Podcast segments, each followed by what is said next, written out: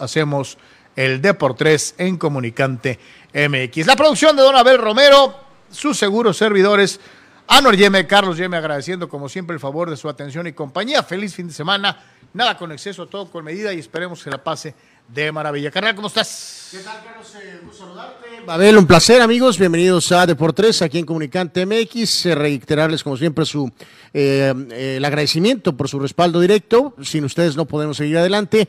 Y reafirmar, Carlos, amigos, que nos sigan en ambas facetas, tanto en Deportes como en Comunicante, que ofrece eh, pues una eh, barra muy completa de cobertura en todos los sentidos, deportes, también entretenimiento y eh, lo que es la información general a nivel local y también eh, a nivel nacional. Así que quédese con nosotros, mucho que platicar con toda la, la cuestión del fútbol, el base, obviamente los pronósticos del día de hoy, su- sus participaciones, sus puntos de vista, así que quédese con nosotros.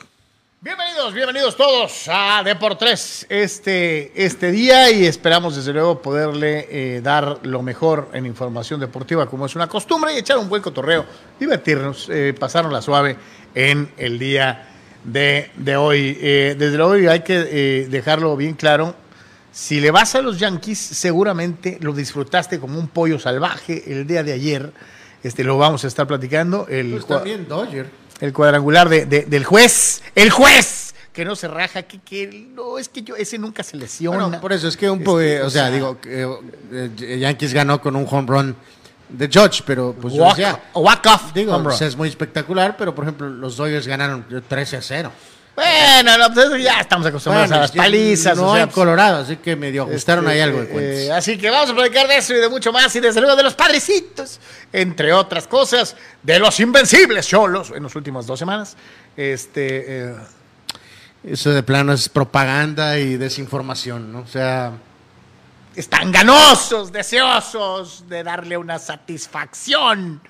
Tres victorias seguidas, cosa que como nos comentaba el buen Marco Domínguez allá en Ensenada, que buscan. saludos a todos los amigos de Ensenada, alcanzar la marca establecida por Parejota por última vez, este, con tres victorias al hilo, que sería, digo, 2019, 2020, 2021, 2022, pues ya llovió, carnal. Bueno, Digo, hay que esperar a que pase, pues ¿no? hay que vivir al momento, dirán, ¿no? Este, sí, hay que esperar a que pasen, pero bueno, pues ya estaremos viendo eh, eh, esta situación. Y como siempre, antes de entrarle con la machaca, con la machaca eh, informativa, nos vamos a dar una vueltita de boletrónico para ver quiénes son los tempraneros, los que nos Digo, dejaron. hacerles énfasis, ¿no, Carlos? Que nos pueden escribir directamente la gente que nos ve, que no lo hace, que se anime. Sí, anímense. Lo puede ser directamente en los Facebook, en Comunicante, eh, también en Deportes, y pueden escribirnos directamente por la señal en... Eh, también en YouTube. En YouTube. O también pueden es- escribirnos en, en Twitter, ¿no? En donde estamos. eh, Bueno, eh, también estamos Twitter. observando Twitter, pero digo, hay diferentes facetas, por si quiere comentar o preguntar algo. Para los amigos que nos ven en, en- en- en lo que es eh, Patreon, también ahí pueden dejar los comentarios, en fin, hay muchos lugares en donde participar con nosotros. Y para abrir boca, pues es Dani Pérez Vega, eh, eh, uno de nuestros VIPs en Patreon, dice, ¿qué tal?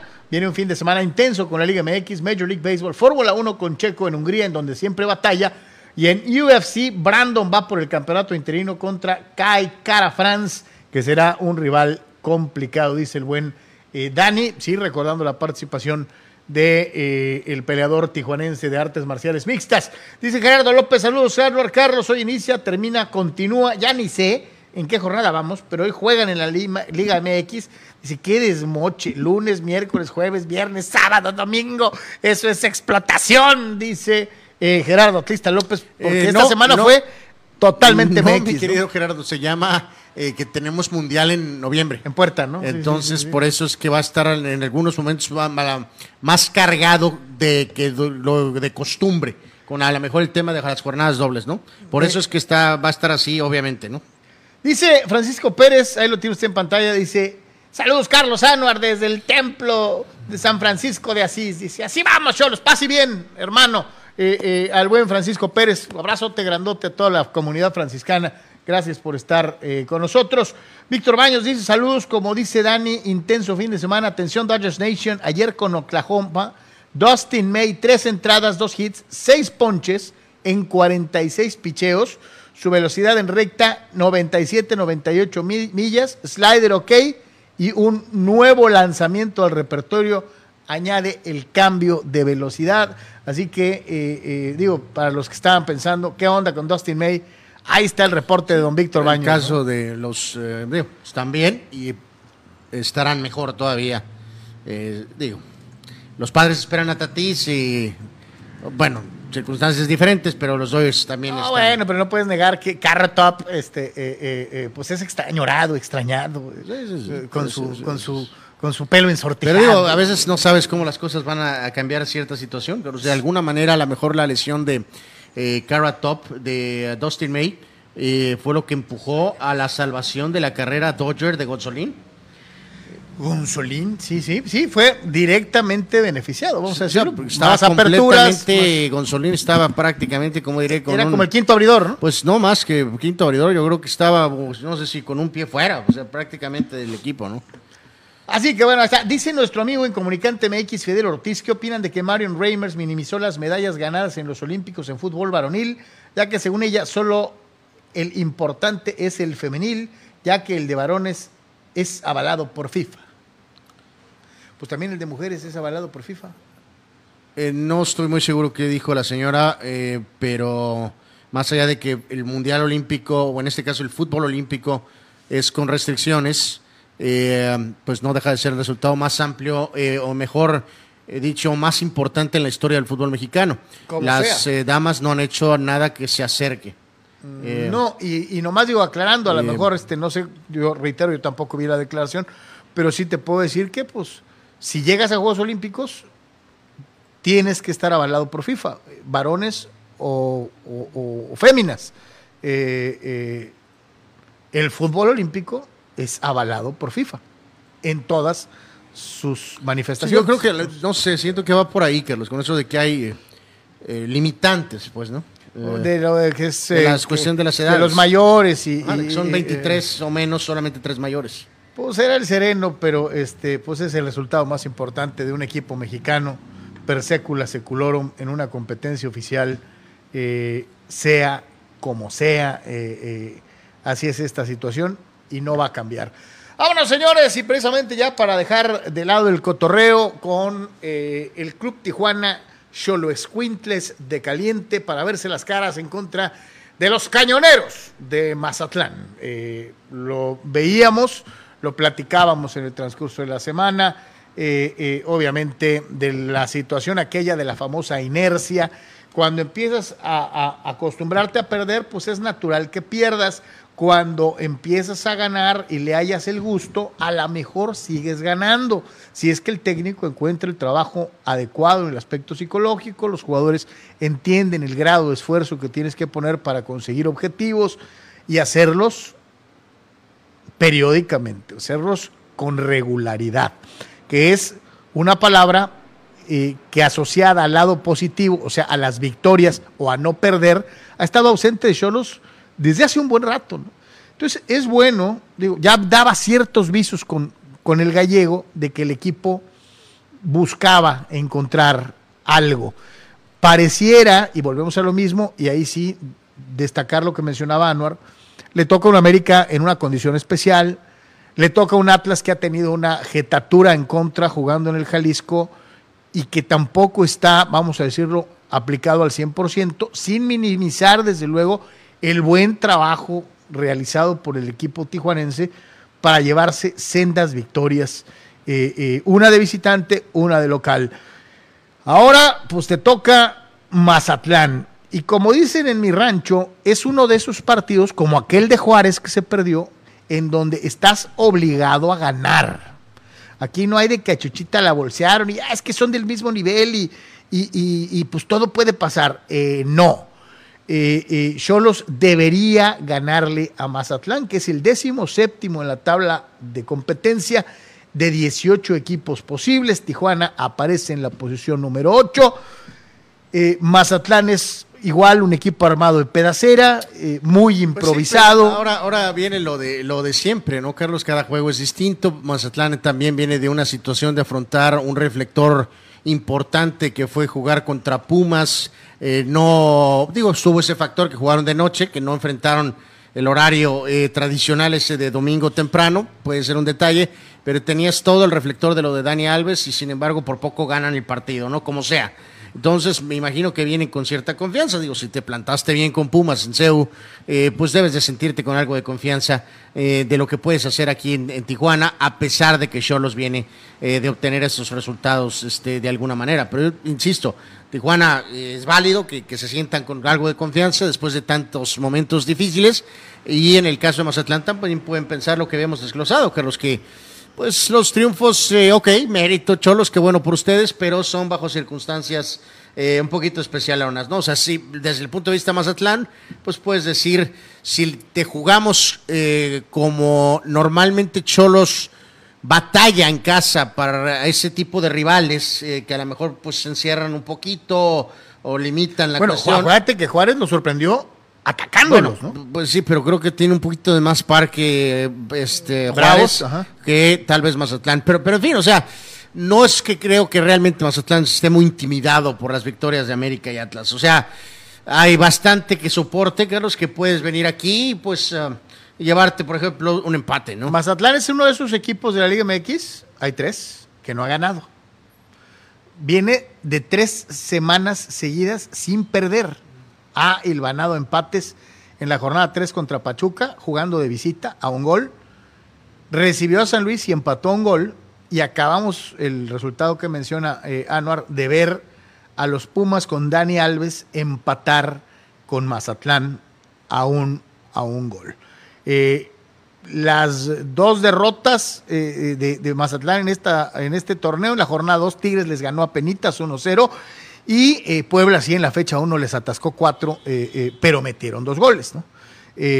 así que hasta el momento, cinco anotados, ocho recibidos, no ha ganado, tres empates, dos derrotas.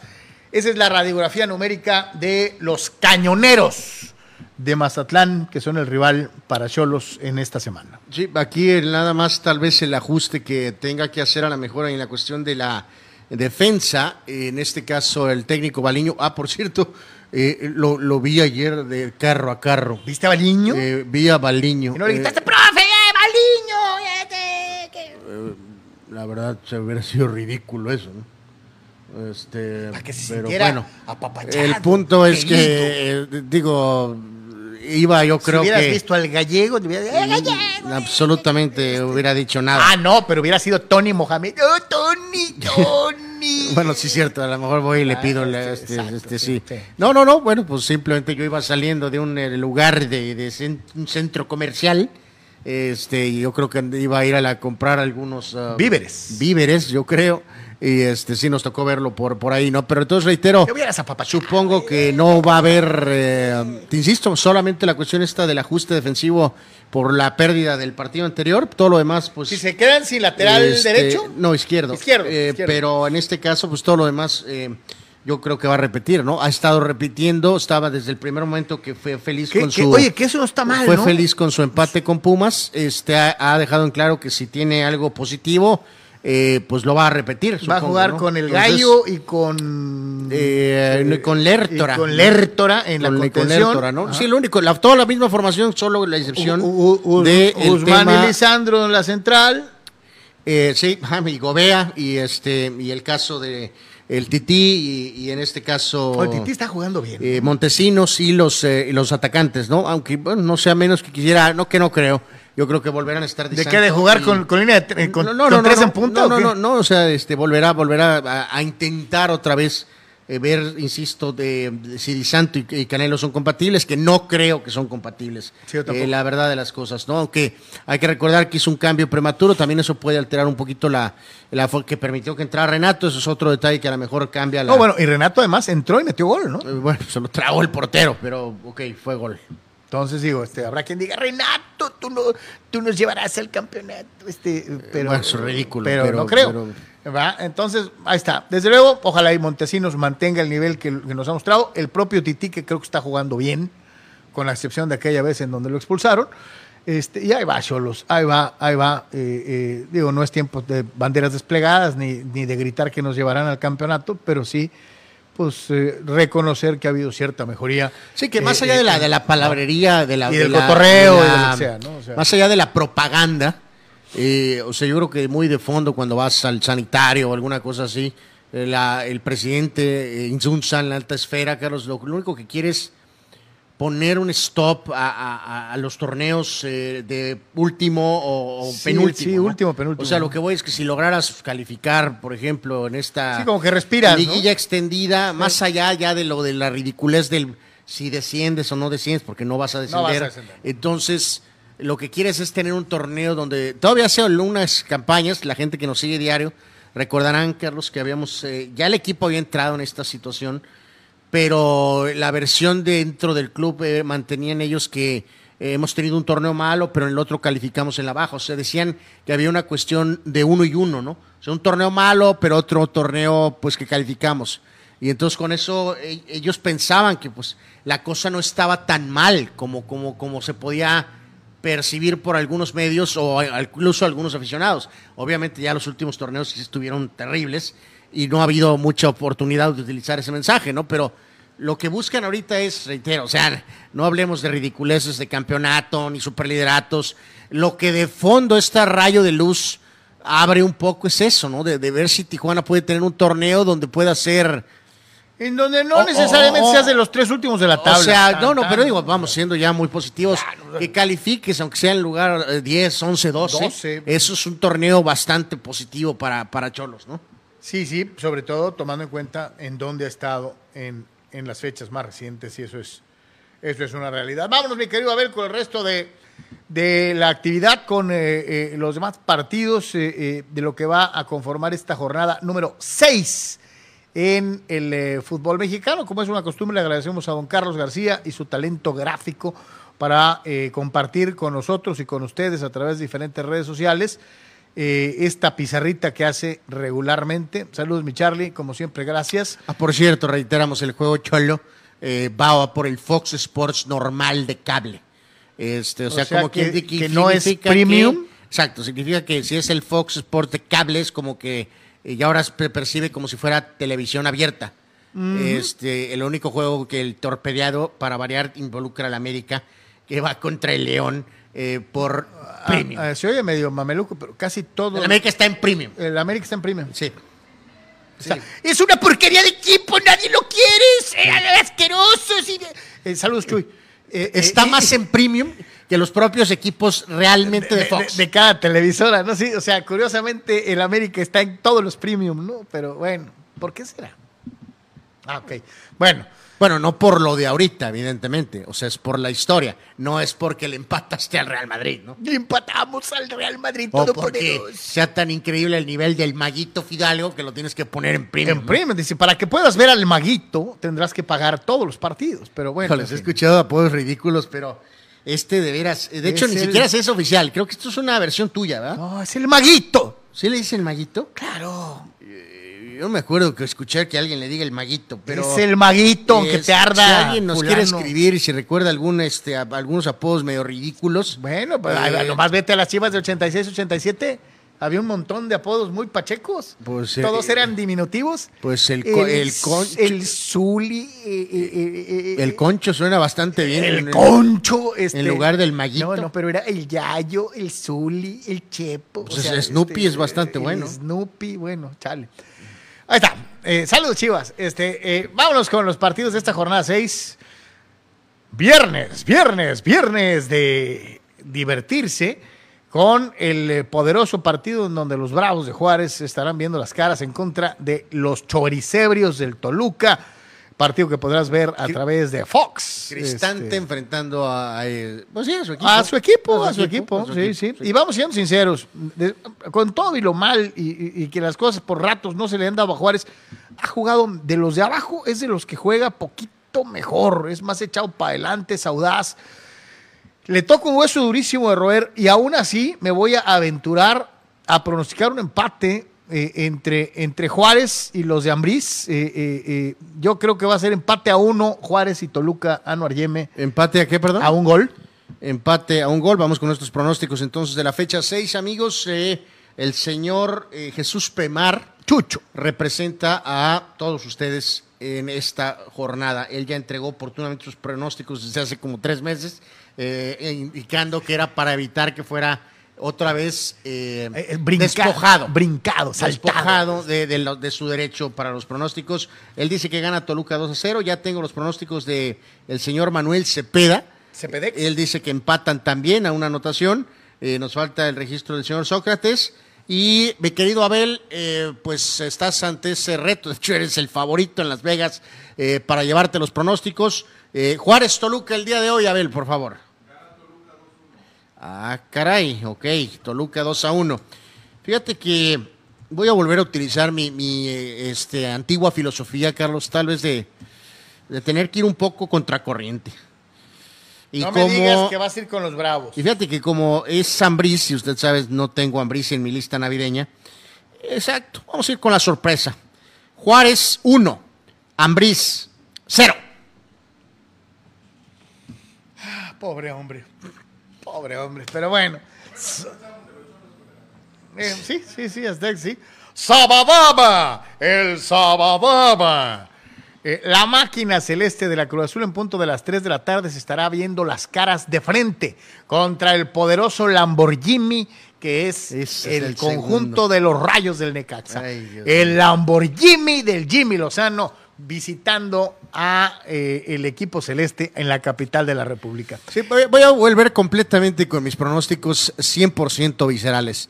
Eh, en este caso, lo futbolístico, lesionados, el cometa Halley. ¿Ya no hay Chaquito? No, no, eh, si está el Chaquito, no está ¿Ya el no hay Chaquito. Chaquito? Eh, pasa a segundo término. ¿Ya Eh, no hay mis pronósticos son basados 100% En la tripa. en agendas personales En la tripa. y en la tripa 100%. En este caso en particular, como les voy a ser muy sincero, como Carlos eh, de- está por alguna razón subido en el bote de el Lamborghini, eh, Yo lo único que dije es que el Necaxa está jugando bien. Es lo único. Y como tú no lo has visto jugar en todo el año, porque los desprecias olímpicamente solo por ser el Necaxa, entonces no has tenido oportunidad de que te, de que te impresione, ¿no? Que digas, oye, qué bien juega el Necaxa, aunque pierda, ¿no? 3 a 1 Cruz Azul. Sin el Chaquito. ¿Quién va a meter los goles de Cruz Azul? el Cata Domínguez. 3 a 1 Cruz Azul. Ándale, tres autogoles del Necaxa. ca- Este, eh, a ver, a ver, suelta la, la máquina contra el Lamborghini. Empate. El señor Cepeda dice que gana Necaxa 2 a 1.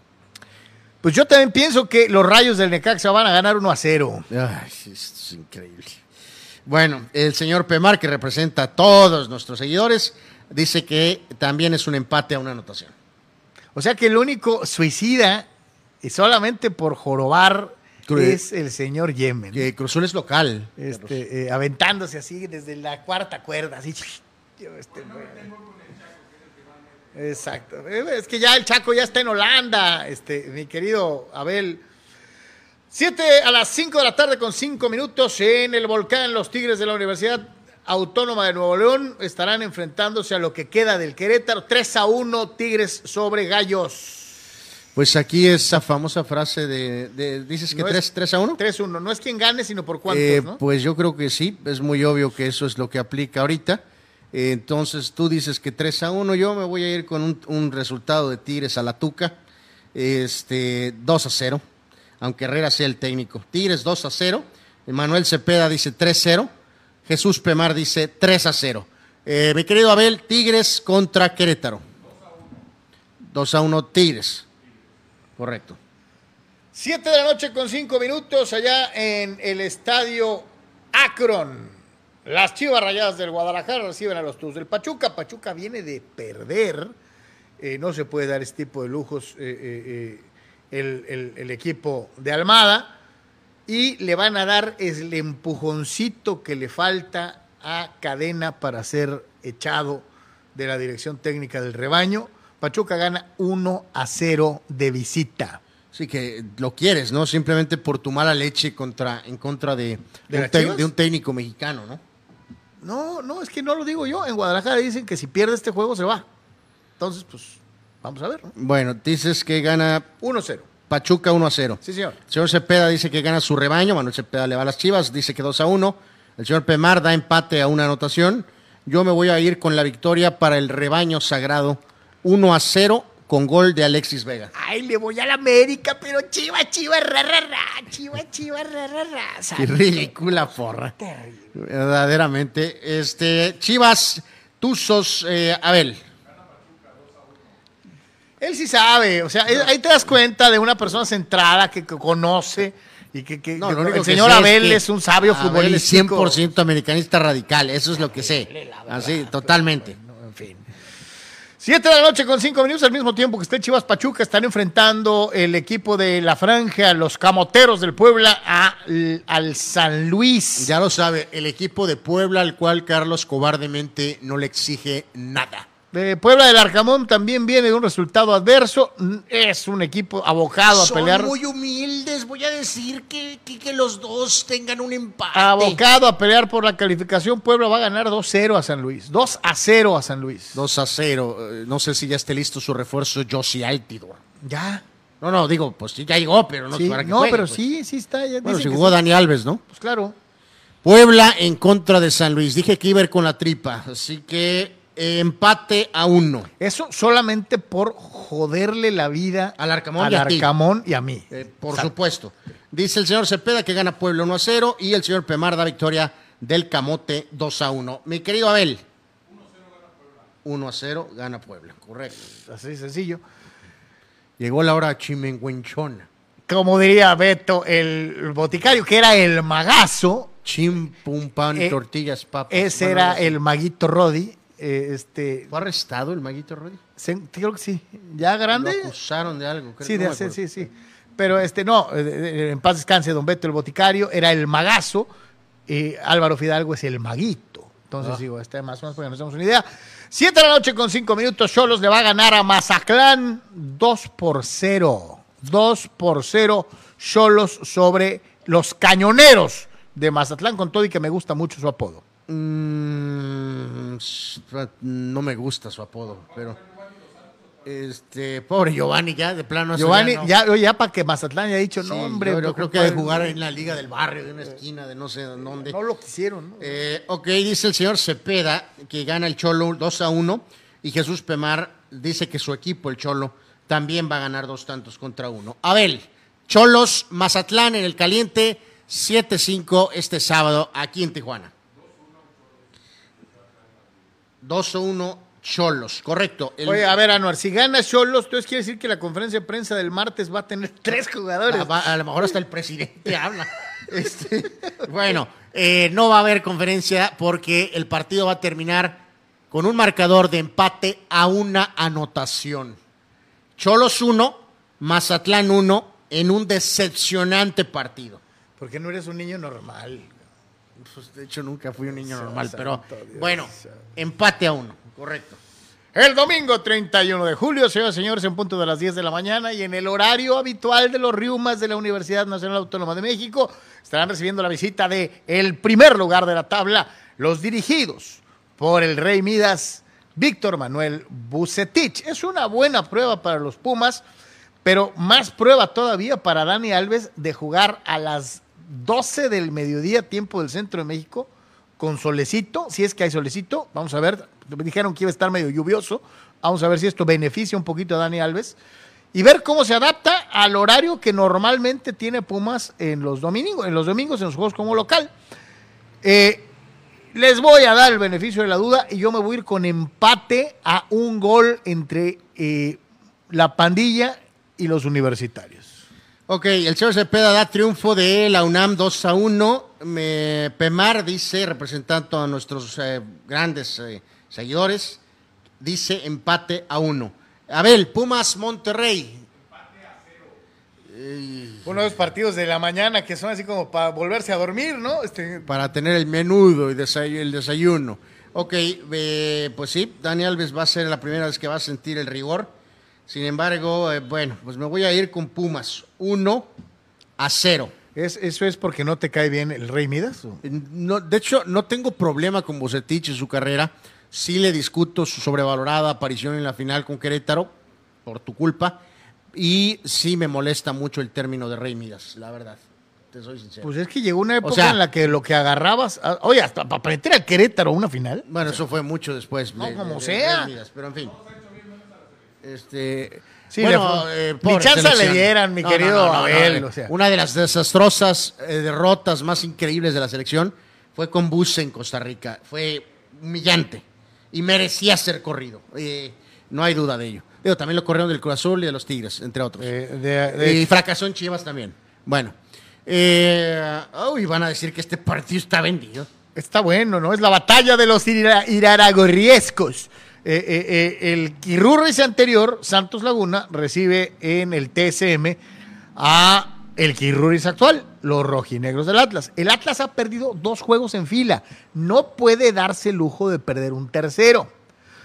Pero creo no tiene lo necesario para ir a, a Torreón y ganar. Salomónico empate que será acusado por fulanos de diferentes televisoras y, y- y espacios independientes y todo de fue arreglado, fue por orden de Iraragorri, este eh, no ya está no, no, ya está, pero a lo mejor puede ser que inicie ya este juego. Había estado en la banca. Eh, o sea, pero yo creo que va, debe del tal vez Empate a uno, este Anuar. Yeme. Ok, empate a uno, Santos en contra de Atlas, dice Cepeda, Manuel Cepeda dice que gana el Atlas 1 a 0 y el señor este, Pemar dice que empatan a una anotación. Abel, Santos, Atlas. Ok, Atlas 2 a 0, yo me voy a ir con el triunfo del Santos 1 a 0. Y finalmente, 7 de la noche con 5 minutos. Día grande en la cancha. 11 estrellas verás. Híjoles, crónica Son de una muerte. 11 águilas valientes de amarillo Crónica y de azul. una muerte anunciada. En una plaza tradicionalmente complicada para las águilas del América. Pero vendrán fortalecidos en lo anímico después de su gran exhibición en contra del Real Madrid. Y aunque usted no lo crea, le van a ganar a los Esmeraldas de León dos goles a uno.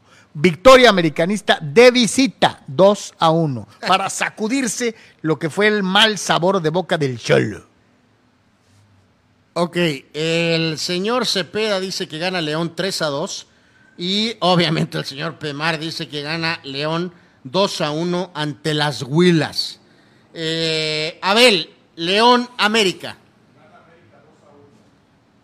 Una persona con, con visión, o sea, orientado. Allá. Gana León 3 a 1. Yo le voy a la América, pero arriba las chivas. O sea, este santo es ridículo. Dios, es lamentable. Eso es absurdo, simplemente el- la situación no está correcta. Eh, la plaza, este, aquí no reconoció que estaban cansados. Eh, no se presta, no se presta. Para eso ganan el dinero que ganan los. A lo mejor, ¿sabes qué va a necesitamos a necesitar, Carlos? Cambiar de técnico para poder volver a resurgir y subir en la tabla. A lo mejor ahora vamos a tener que correr al Tan Ortiz. Bueno, a ver, yo te voy a hacer otra vez. ¿Crees que el Real Madrid, el, el empate con el Real Madrid, No les, cuenta. Espérame, les ajuste si el León les pega, como dices tú, perdieron los, perderían dos de, los dos de liga. Eh, eh, eh, No, no, no. A ver, quiero para correr al. Tano. Ok, ok, lo de que dije ahorita es, en, en todo caso, es broma. El que ha estado eh, sembrando esta ridícula teoría, contando todos los partidos y que está comprometido Ortiz, eres tú, no yo. Es- No, bueno, es que el verdadero americanismo. eh, eh, ¿Qué dice Isabel? Sí, América no juega tan mal y en eso concuerdo plenamente. no, por eso, no recules. El que ha puesto la, la especulante teoría de que el Tano puede ser corrido por la serie de resultados, eres No, tú, bueno, ya sacó, no el, yo. ya sacó el empate con el Madrid. Si no pierde con León, el Tano va a seguir. Pero por eso, tú decías, No, te lo si pierde los dos de liga, ¿crees que sea suficiente No. para, por, por ejemplo, ir como tú lo estás pensando? Lo que dije- Mohamed, ven la América. Lo que dije ahorita en todo caso era un intento de broma. No creo que el Tano esté en peligro. Pero el que va a sentir que está en peligro eres tú, si es que pierde. No, yo no. Bueno, pues hace unos días decías que estaba una derrota al ser corrido. ¿eh? Sí, si hubiera perdido el del Madrid, llevaría tres derrotas al hilo. Si pierde estás- con León, le estabas serían- contando hasta los Serían cuatro derrotas consecutivas y eso es para correr a cualquiera, ¿no? Pero bueno, en fin. Vámonos con eh, lo que están diciendo algunos de nuestros amigos. Dice el buen Abraham Mesa, Castillo y Soto a Yankees, quizá en el transcurso del día. Fuente, mis chamarras mentales. A ver, a ver, ¿cómo estuvo esa? ¿Perdón? Ahí está, mira, ahí dice, eh, onta, onta, onta. Dice Abraham, Castillo y Soto a Yankees quizá en el transcurso del día. Dice, fuente mis chamarras mentales, ¿no? Este, Eh, bueno, ok. eh, eh, dice Iván el White, hoy es el cumpleaños del próximo coreback en levantar el Vince Lombardi. Es decir, Dak. Oye, por cierto, a ver, algunos de nuestros amigos que me confirmen Saludos, Iván. eh, que traen por ahí, Carlos, am, que, dis- que parece que Quiñones se iría del Atlas a- al fútbol inglés.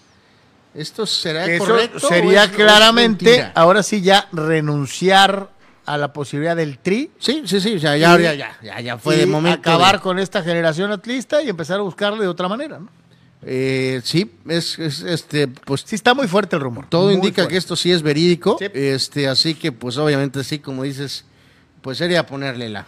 Sí, ya. Digo, ya, hay ya, que, ya. digo, ok, no, no, no, no descaradamente Atlas va a decirlo, aunque eso sí aplica esa situación de más vale que mil acciones, más eh, valen acciones que mil palabras, ¿no?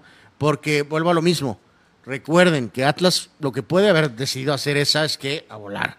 Necesitamos sacar lana del Ahorita éxito que se puede, ¿no? del éxito de los dos campeonatos. ¿Qué vamos a hacer? Si esta transferencia se hace o alguna otra, es tenemos hasta el primero de septiembre para traer a otro fulano, literalmente, a lo mejor en una inversión este, pues, Menor. menor, eh, eh, pero tenemos que ganarle algo a esto, ¿no? Y, Eh, y sí, digo, como siempre, eh, eh, eh, la forma fariseica de ver el fútbol de Anwar Yeme, pensando primero en el dinero que en lo demás. Pero así es, ¿no? Es, es una realidad. Si vas a vender algún elemento importante, a mí me extraña que se hayan quedado con Furch cuando se supone que había varias ofertas por él en el ámbito nacional. Y desde luego, lo de Ajá, Quiñones al extranjero, pues era lógicamente, pues venga, ¿no? Ahora es cuando. Dice Sergio Gómez, ¿cómo ver el partido de mañana? Mañana el Canelo se encuentra con el gol, hablando obviamente de Alexis Canelo. Raúl Limón dice, saludos carnales, esperar que el Cholo no haga un padres al venir de ganarle equipos en teoría superiores y perder con equipos supuestamente no tan fuertes, que siempre se corre el peligro, mi querido Raúl Limón. ¿eh? Eh, Gerardo Atlista Eh, es una forma muy ruda de poner las cosas en términos de la región, Carlos. Eh, pero, Pero puede ser. Pero sí, exactamente. Bueno, o sea, obviamente Cholos tiene bastante propio, ¿no? O sea, si mañana empata o pierde, eh, va a ser un cholo. Pero pues también le puede aplicar el hacer un padre. Eh, sí es correcto. Gerardo Atlista López con equipos que no aportan nada en la Liga MX ayer, eh, allá de solamente su región, Mazapán y los, Brava- los Bravitos. Hubiera preferido tener a Morelia, a Veracruz, a Irapuato, a Celaya o, o a un fugaz Toros Neza que dejaron mucho más para el fútbol mexicano que estos dos equipos. A ver, es un ataque medio raro, Carlos, porque evidentemente si no queríamos pues el fútbol de antaño con 800 equipos ahí en la capital o en la zona eh, Sí, cercana, cinco ¿no? equipos en México y cuatro en Guadalajara, ¿no? O Este, sea, Pues digo, eso de Nesa, pues bueno, o sea, tuvo un año bueno, o dos años buenos como Toros Nesa y los coyotes del Nesa, Carlos, son recordados por, pues, por nada, ¿no? o más tratamos a pitorrea de tu, de, tu, de tu predicción. O sea que el Cata Domínguez va a ser el goleador de la jornada. Eh, se va o Escobar, Escobar, pues fue el goleador casi casi el torneo anterior, el defensa, el defensa goleador. Que eh, digo, realmente eh, lo de Toros Nesa es básicamente ese pintoresco torneo y a lo mejor alguno más, Ya, ¿no? el Ya. fracaso de la firma de Bebeto. ¿Qué hay aparte de Carlos Reynoso que no sea eh, que Nesa. Carlos Reynoso jugó al final? los Coyotes ¿Qué, del qué- Nesa. qué recuerdas de los Coyotes del Nesa? que jugaban en el NES 86, que era un escenario que siempre estaba solo. O sea, no, no, no, no, no, no. El, camino sí es plazas distintas, nada más pues hay que atinarle, ¿no? O sea, este, básicamente. Dice Sergio Gómez que si vimos los comerciales de que ya van a transmitir a Choros por eh, eh, Azteca 7. Yo no los vi. Yo no los vi. A- a Hicieron así. ¿Que el merequetín. promo? Sí, ajá. No, no sé, no estoy bien seguro. A lo mejor creo que sí, creo que sí van.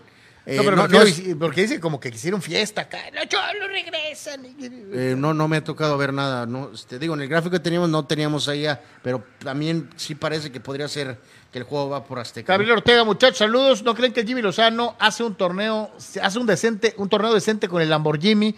Debería ser el siguiente técnico del Tri Mayor. Me da la impresión de que haría muy buen trabajo. Yo creo que es muy pronto, No. mi querido Gabriel, pero sí que bueno, a lo mejor que le dieran un equipo de mayor envergadura, ¿no? O sea, que le saliera una oferta para Cruz Azul, para América, para eh, eh, Atlas, digo, para eh, Pumas, ¿no? Sus Pumas, Te ¿no? lo digo, o sea, para que eh, Lozano sea el técnico del, de nuestro tercer mundial, ¿o cuánto? ¿Cuarto mundial en Estados Unidos, Carlos? No, no, no necesitas tener otro técnico de más, de más blasones. dice Gabriel, sobre todo si el Tata se aventara un osote en, en Qatar. Bueno, es cuestión de gustos, yo, yo sinceramente creo que no. Eh, Abraham Mesa dice, el apodo del maguito es una verdadera desgracia. Eh, eh, ¿Qué te pasa? De hecho, sí, es correcto. Pero bueno, en fin. Ahorita regresamos con más participación de ustedes y nos vamos precisamente con eh, nada menos y nada más que eh, esto que, mira, es, algo como que vemos muy seguido en los Sports Centers gabachos, eh, en, los noticiarios locales, en donde muchas de las grandes figuras o atletas del deporte profesional de los Estados Unidos asisten y hacen historias de contenido humano con sus fans. En México raras veces vemos esto y esto habla muy bien de, de, de Guiñac, ¿no? que además digo, siempre ha sido un buen tipo. Eh, eh, no, no, y hay que agregar, Carlos, que en estos tiempos más recientes, modernos, a veces los clubes tienen ciertas iniciativas y ahora ellos mismos caen en la ridiculez de difundirlo por sus propios medios. Y sí, no, ya no invitan, los, no invitan a, la a, prensa. A la prensa, ¿no? Entonces, o sea, eh, eh, a veces se pierden esas visitas a algunos lugares o sí, algo. Que a un orfanatorio. porque que, nada más sí, se van con su propia prensa, sus propios medios. Eh, en este caso, por eso que se saltó Doña Mari, tiene 100 años la señora, y como Guiñac describe ahí, Carlos, pues se ve muy, muy bien la señora para su edad, y pues realizó esta visita. Eh, Guiñac que, pues... Dice, hoy fui a tomarme un café con doña Mari, conocí a la abuela que todos quisiéramos tener y que además es tigre de corazón. Está excelente forma para sus 100 increíbles años. Fue un placer haber convivido con usted y su familia, doña Mari. Y reiterar una vez más, ¿no? Ojalá que vengan muchas más iniciativas. ¿Cómo necesitamos de que se acerque el futbolista al, a la afición en México? Porque si hay una liga ridícula, ridícula en, en, esta situación de endiosar a los futbolistas, de ponerlos lejanos, de no dejarte entrar a los entrenamientos como aficionado, no puedes entrar ni de chiste a ver a tu equipo entrenar, eso era normal durante 50, 60 años. El aficionado podía ir a ver a su equipo prepararse. Ahora no, hombre, ahora hay 18 agentes de seguridad y este, eh, eh, eh, están buscando que no haya drones para que los vayan a, a robar, a, el, a esquema. robar el esquema. O sea, puras estupideces. Y, y, la realidad, señores y señores, es que lo único que hacen es alejar al aficionado, ¿no? Este, y luego, si a esto le añades, carnal, lo de, lo de que todos los juegos son en streaming o por cable, pues, ¿cómo vas ¿Sí? a acercar al no, no, futbolista y además hay que a la decirlo, gente? Este no es un stunt de, de Guiñac. Eh, No, Carlos ha tenido muchos detalles de, de valorar su estancia en México, de, de- de detalles hacia Monterrey y a, a- a la cultura mexicana. O sea, en fin. la Es un buen tipo, ¿no? Se ha, Es un buen ha- tipo. se ha portado bien y muy bien. Eh, Guiñac como, como pues eh, símbolo de esta época de Tigres y, y, y apreciando muchos, y valorando creo que mucho su, pues, su, su etapa aquí, ¿no? Así que, pues sí, estuvo muy, muy bien, muy buen detalle de, de André Pierre Guignac. ¿no? Para eh, Le Francés Le Guagua, que eh, este, eh, ahí está, muy bien, qué bueno que lo hace. Vámonos al, mundo del fútbol femenil, vámonos al mundo del fútbol femenil, este, ya vemos los cholos eh, varoniles, durante mucho tiempo decíamos, "Ah, ojalá y estos vatos hicieran lo que hacen las damas, pues ahora, este, pues ya que el equipo empieza a despegar, ahora les toca a ellas De prim- mantenerse, vino ¿no? gente del San Diego Wave, Carlos. De Alex Morgan. femenil. eh, de- entonces, como que ahí medio insinuaron que habrá algún partido eh, entre Cholos Femenil y el San Diego Wave, lo cual, pues, este, ya veremos cuando hay alguna confirmación tal vez de ese juego y fecha, ¿no? Empatan a dos ante Rayadas, que pues obviamente es de los mejores equipos. Eh, siempre Cholos Femenil le ha jugado fuerte A Monterrey, las ¿no? Rayadas. Sí. Eso ha sido independientemente del entrenador o la posición de Cholos Femenil, han encontrado siempre la forma de jugarles bastante fuerte, ¿no? Empate a dos anotaciones. Angelina Hicks puso adelante a Tijuana. Eh, Oye, e- esta, esta güera podría, podría ser un, un, un figurón si le dieran un poquito más de pues, exposición. pues, ¿eh? podría ser, podría ser, ¿no? Este, de alguna, de alguna forma. Es muy carismática, eh, juega bien, un poquito más de exposición, ¿no? Avelín Alves empató y después hubo un autogol que le permitió, en este caso, la ventaja a Tijuana, un autogol de Liceo Rodríguez y Rayadas empató con eh, gol de Valeria Valdés al minuto 32, ¿no? Entonces al final se da el empate a dos anotaciones para eh, Cholos Femenil y complementando la jornada de ayer que tuvo Otros resultados como Puebla, que le ganó a San Luis 6 a 2, Cruz Azul y Atlas empataron a 0, Pachuca 3-0 a León, Chivas 2-0 a Querétaro y este empate en el Estadio Caliente entre Cholos Femenil y Rayadas, dos tantos contra dos. Por, eh, con esta situación, después de tener cuatro partidos disputados, Cholos Femenil se queda con siete puntos, está ahorita en el sexto lugar de la tabla general. De hecho, Rayadas también tiene la misma cifra, ¿no? Así que eh, va bien. Estos primeros partidos del director técnico Romo eh, al frente de este equipo de Cholos Femenil. Está el equipo jugando bien, lo está haciendo con, con fuerza, así que eh, en este caso, aunque fue en casa, considerando el rival, es un buen resultado. No, pues Monterrey siempre será contendiente del título. Enhorabuena, buen resultado. Acaba de mandar sus eh, pronósticos don Sócrates Seamanduras Villalba. Sí, que hay que recordar que Sócrates también es americanista radical. Él dice que el AME le ganará a León 2 a 0. Y en este caso dice sobre el resultado del Cholo, dice que Tijuana ganará 2 a 0. Ahí está, mi Soc, como siempre. Thank you. Aquí estoy registrando todos sus este, Este, todos sus pronósticos. Dice Gerardo Batista López, no señores, América ya no gana porque Azcárraga y Televisa ya no tiene dinero, por eso no gana. Tigres de Monterrey, Cruz Azul y el nuevo niño rico, el Atlas, son los últimos campeones gracias a los dueños. Dice Gerardo Batista López, pues el América tiene el plantel más a caro ver, a ver, a fútbol ver, perdón. Carlos, déjame ver si entendí bien lo que está diciendo Gerardo Atlista López.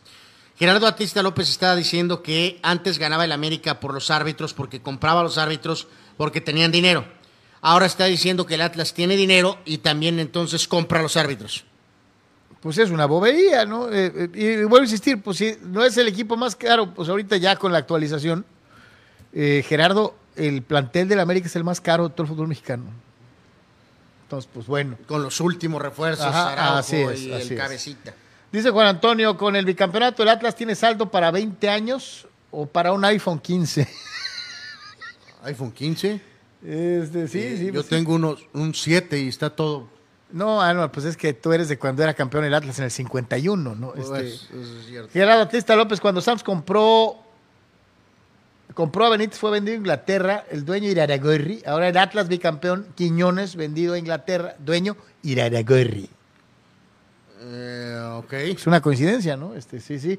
Juan Antonio dice, los que podrían sustituir a franquicias como Juárez, San Luis y Mazatlán podrían ser animadores, dice, como Morelia, Atlante, Zacatepec, Irapuato y hasta Tampico Madero. O sea, viejas ciudades futboleras en otra época. Juan Antonio dice, Guiñac es el equilibrio, buena onda ante el odioso del portero de Tigres, ¿no? Fíjate que parece mentira, pero sí son totalmente contrastantes, ¿no? Entre la bonomía de Guiñac y eh, pues la figura egocéntrica que eh, eh, se ha constituido eh, el patón, ¿no? Hay que decirle a- al buen Sox, si nos está viendo, creo que nos falta el pronóstico del Puebla San Luis. Puebla San Luis, Misoc. Este, Este, eh, mira, reitero, lo de Guzmán, a lo que entendemos, Carlos, es que lo del personaje de Patán es en la cancha. Eh, o sea, en el terreno de juego, con la, la clase, la situación esa de que eh, se transforma. de que en la cancha no tengo amigos, ¿no? Este, todo indica que su comportamiento es eh, bastante normal eh, fuera de, sobre todo con la afición de Tigres. Entonces, ese, ese personaje del Patán Guzmán es, a lo que entiendo, la verdad, es más dentro, solamente dentro del terreno de juego, ¿no? Cosa que no se puede comprobar porque con eso de que ahora los jugadores tienen 18.428 guardaespaldas y no los puedes ver porque se desgastan con la mirada. Entonces, este, antes sí, tratabas a los jugadores. este, A mí nunca se me va a olvidar el concho este, cuando nos íbamos a los entrenamientos de las chivas y de, que te platicaba sus, sus acciones. ¿no? Y, "Ey, ya agarré la banda y fiesta en la línea de cari, mocos que pongo el centro y llega el gallo. Y, la... y todo el mundo se moría de risa porque hablaba De una forma de de una forma muy popular, ¿no? Este, eh, y le contaba sus goles a todo el mundo y sus pases. Y, era una un cotorreo con el concho. El, el- el- el- nene López Apiain hasta regañaba a los aficionados cuando dejaban de ir al estadio. O sea, oye, ¿fuiste? No, no fui. Ah, ¿cómo no fuiste, hijo de la tío? Era divertido, eran, eran otros tiempos, ¿no? Vámonos con la selección nacional. El otro día les presentamos la lista no expandida, Pues, de ¿no? hecho, fue ayer, Carlos. Ayer, sí. Eh, lo que aquí hace es agregar un poquito eh, lo que habíamos mencionado, ¿no? De esto todo sale de, pues acá el señor Insider, el señor Medrano, ¿no? Del lado derecho están, según él, pues los, los famosos seguros que ayer habíamos indicado, ¿no? Recuerden que son, son 26 lugares para este mundial. Eh, ahí es donde te estás agregando las otras opciones, ¿no? En el caso de lo del lado tirar derecho, pues ahí está, ¿no? Está el caso de Kevin Araujo, que uno de los dos, decíamos, va a estar para ser lateral derecho eh, junto con Sánchez, ¿no? sí, señor. Y decíamos que va a haber un tercer arquero con la ridícula posibilidad, de que el absurdo ridículo podría llevar hasta cuatro arqueros. Podría eh, ser. Que no, no, no, o sea, pero digo, no debería de hacerlo, pero. Pero aquí la pregunta es: ¿por qué pensar eh, eh, eh, y con el debido respeto para el Jonathan, que además se me hace un buen portero. Bueno, porque ha estado en el proceso, Carlos. Por eso, pero es, todos lo sabemos, el último de la fila, ¿no? pues sí, sí, sí, sí, sí, sí, sí. Totalmente de acuerdo. Entonces, eh, reiterar, en el caso de Olivas y del Cata, no estoy muy seguro si va a agregar otro central, porque hay que recordar que Edson puede jugar de central si es que se el Cata, cuando se le ha requerido, no lo ha hecho nada mal. ¿eh? No, pero no ha iniciado bien con Cruz Azul. Y si llevas al Cata, Carlos, con todo respeto, es nada más por tributo a su, a su carrera. A su carrera, porque reitero, con esos cuatro centrales más Edson, que puede jugar ese puesto, no creo que necesites llevar otro central. Eh, del lado izquierdo dudo que agregue ahí, con todo respeto, no creo que ninguno, ni Rodríguez ni Aguirre, supongo que con Gallardo y Arteaga. Eh, con eso la libras. Con eso la vas a librar, es en la derecha, y reitero, creo que se la ha ganado a pulso el Kevin bueno, Pachuca. Eh, correcto. En el caso de Romo y Reyes, posiblemente alguno de los dos podría ser tomado en cuenta porque no puedes estar solo con Edson eh, básicamente. Cosa que había apuntado ayer el buen eh, Dani Pérez Vega. Decía, ¿cómo? Nomás tenemos un, medio escudo natural, como es el caso del Machín. Y de los dos, ah, no, híjole, es que Romo de repente te da unos juegazos y luego desaparece. Hijos, la verdad es que sí, sí, lo parió. Yo estoy igual, de los dos no lo sé. Beltrán creo que no tiene chance. Córdoba tal vez. Eh, Sendejas y Chávez Creo que no. Yo tampoco. Sobre todo porque como está cargado ese lugar ahí, yo te acuerdas que decía, Rodríguez y Charlie Rodríguez y Herrera están fijos, Guardado y el Guti también, lo que puede moverse ahí de ese lugar es Alvarado. Ahí entra en esa ecuación eh, Córdoba o podría ser Chávez principalmente. Eh, ahí puede haber eh, Luis Chávez, usted lo recuerda, el que estuvo en Cholos, el discípulo de Arango para los tiros libres y que lo ha venido haciendo muy bien con Pachuca. Y ahí es donde decíamos, eh, yo, yo, estoy muy seguro, no me no retracto, que creo que Henry y el Chaquito van a estar. Eh, y con Funes y con Raúl. Pero también mencionábamos que faltaba el nombre de Laines, Carlos, de Diego Laines. Y luego ayer sí el único nombre que nos, realmente el único nombre que nos faltó mencionar fue el de Orbelín, Carlos. Eh, Orbelín no va a ir. ¿Cómo que no va a ir? Orbelín no va a ir. Eh, Digo, yo así la veo. Bueno. se me hace increíble. Bueno, a ver, vamos siendo honestos. Porque es bien curioso. Orbelín no va a ir, te soy pero sí, pero sí va a ir, sí va a ir Más allá de esa supuesta zona en la cancha donde lo están poniendo, no puedes, la verdad, poner a Alvarado, Carlos, y tener a Orbelín volando. O sea, sinceramente lo digo, no, y no soy fan de Orbelín. No, yo te lo dije ayer. Pero yo, o sea, yo no llevaba al Piojo, pero ni a o sea, yo tranquilamente movía a Orbelín de este lado acá en lugar de Alvarado, o sea, sin ninguna duda. Sí, sí, de acuerdo. Entonces, eh, bueno, pues ahí está un poquito más o menos el panorama rumbo a esos famosos 26 eh, para la Copa del Mundo que ya se acerca cada vez más. ¿Usted ya tiene su, su conformación? ¿Quiénes van, quiénes se quedan, quién no? Háganoslo llegar, eh, escríbanos, díganos qué piensa. Vamos a la primera pausa. Estamos totalmente en vivo a través de Comunicante MX y todas las plataformas de Deportes. Volvemos. En Pollo Asil queremos consentirte toda la semana. Por eso, todos los días te damos excelentes combos. ¿Ya probaste nuestras diferentes opciones para comer? Si no lo has hecho, ven a disfrutar de nuestro delicioso menú. Nuestro sabor es la mejor promoción. Contamos con servicio a domicilio gratis. Pregunta en nuestras sucursales. En nuestras direcciones, sucursal Rosarito Centro, sucursal Benito Juárez y sucursal Cantamar. No importa el día que sea, siempre puedes disfrutar de nuestro exquisito sabor y de nuestra increíble promoción cualquier día de la semana. En Pollo Asil, porque así te queremos.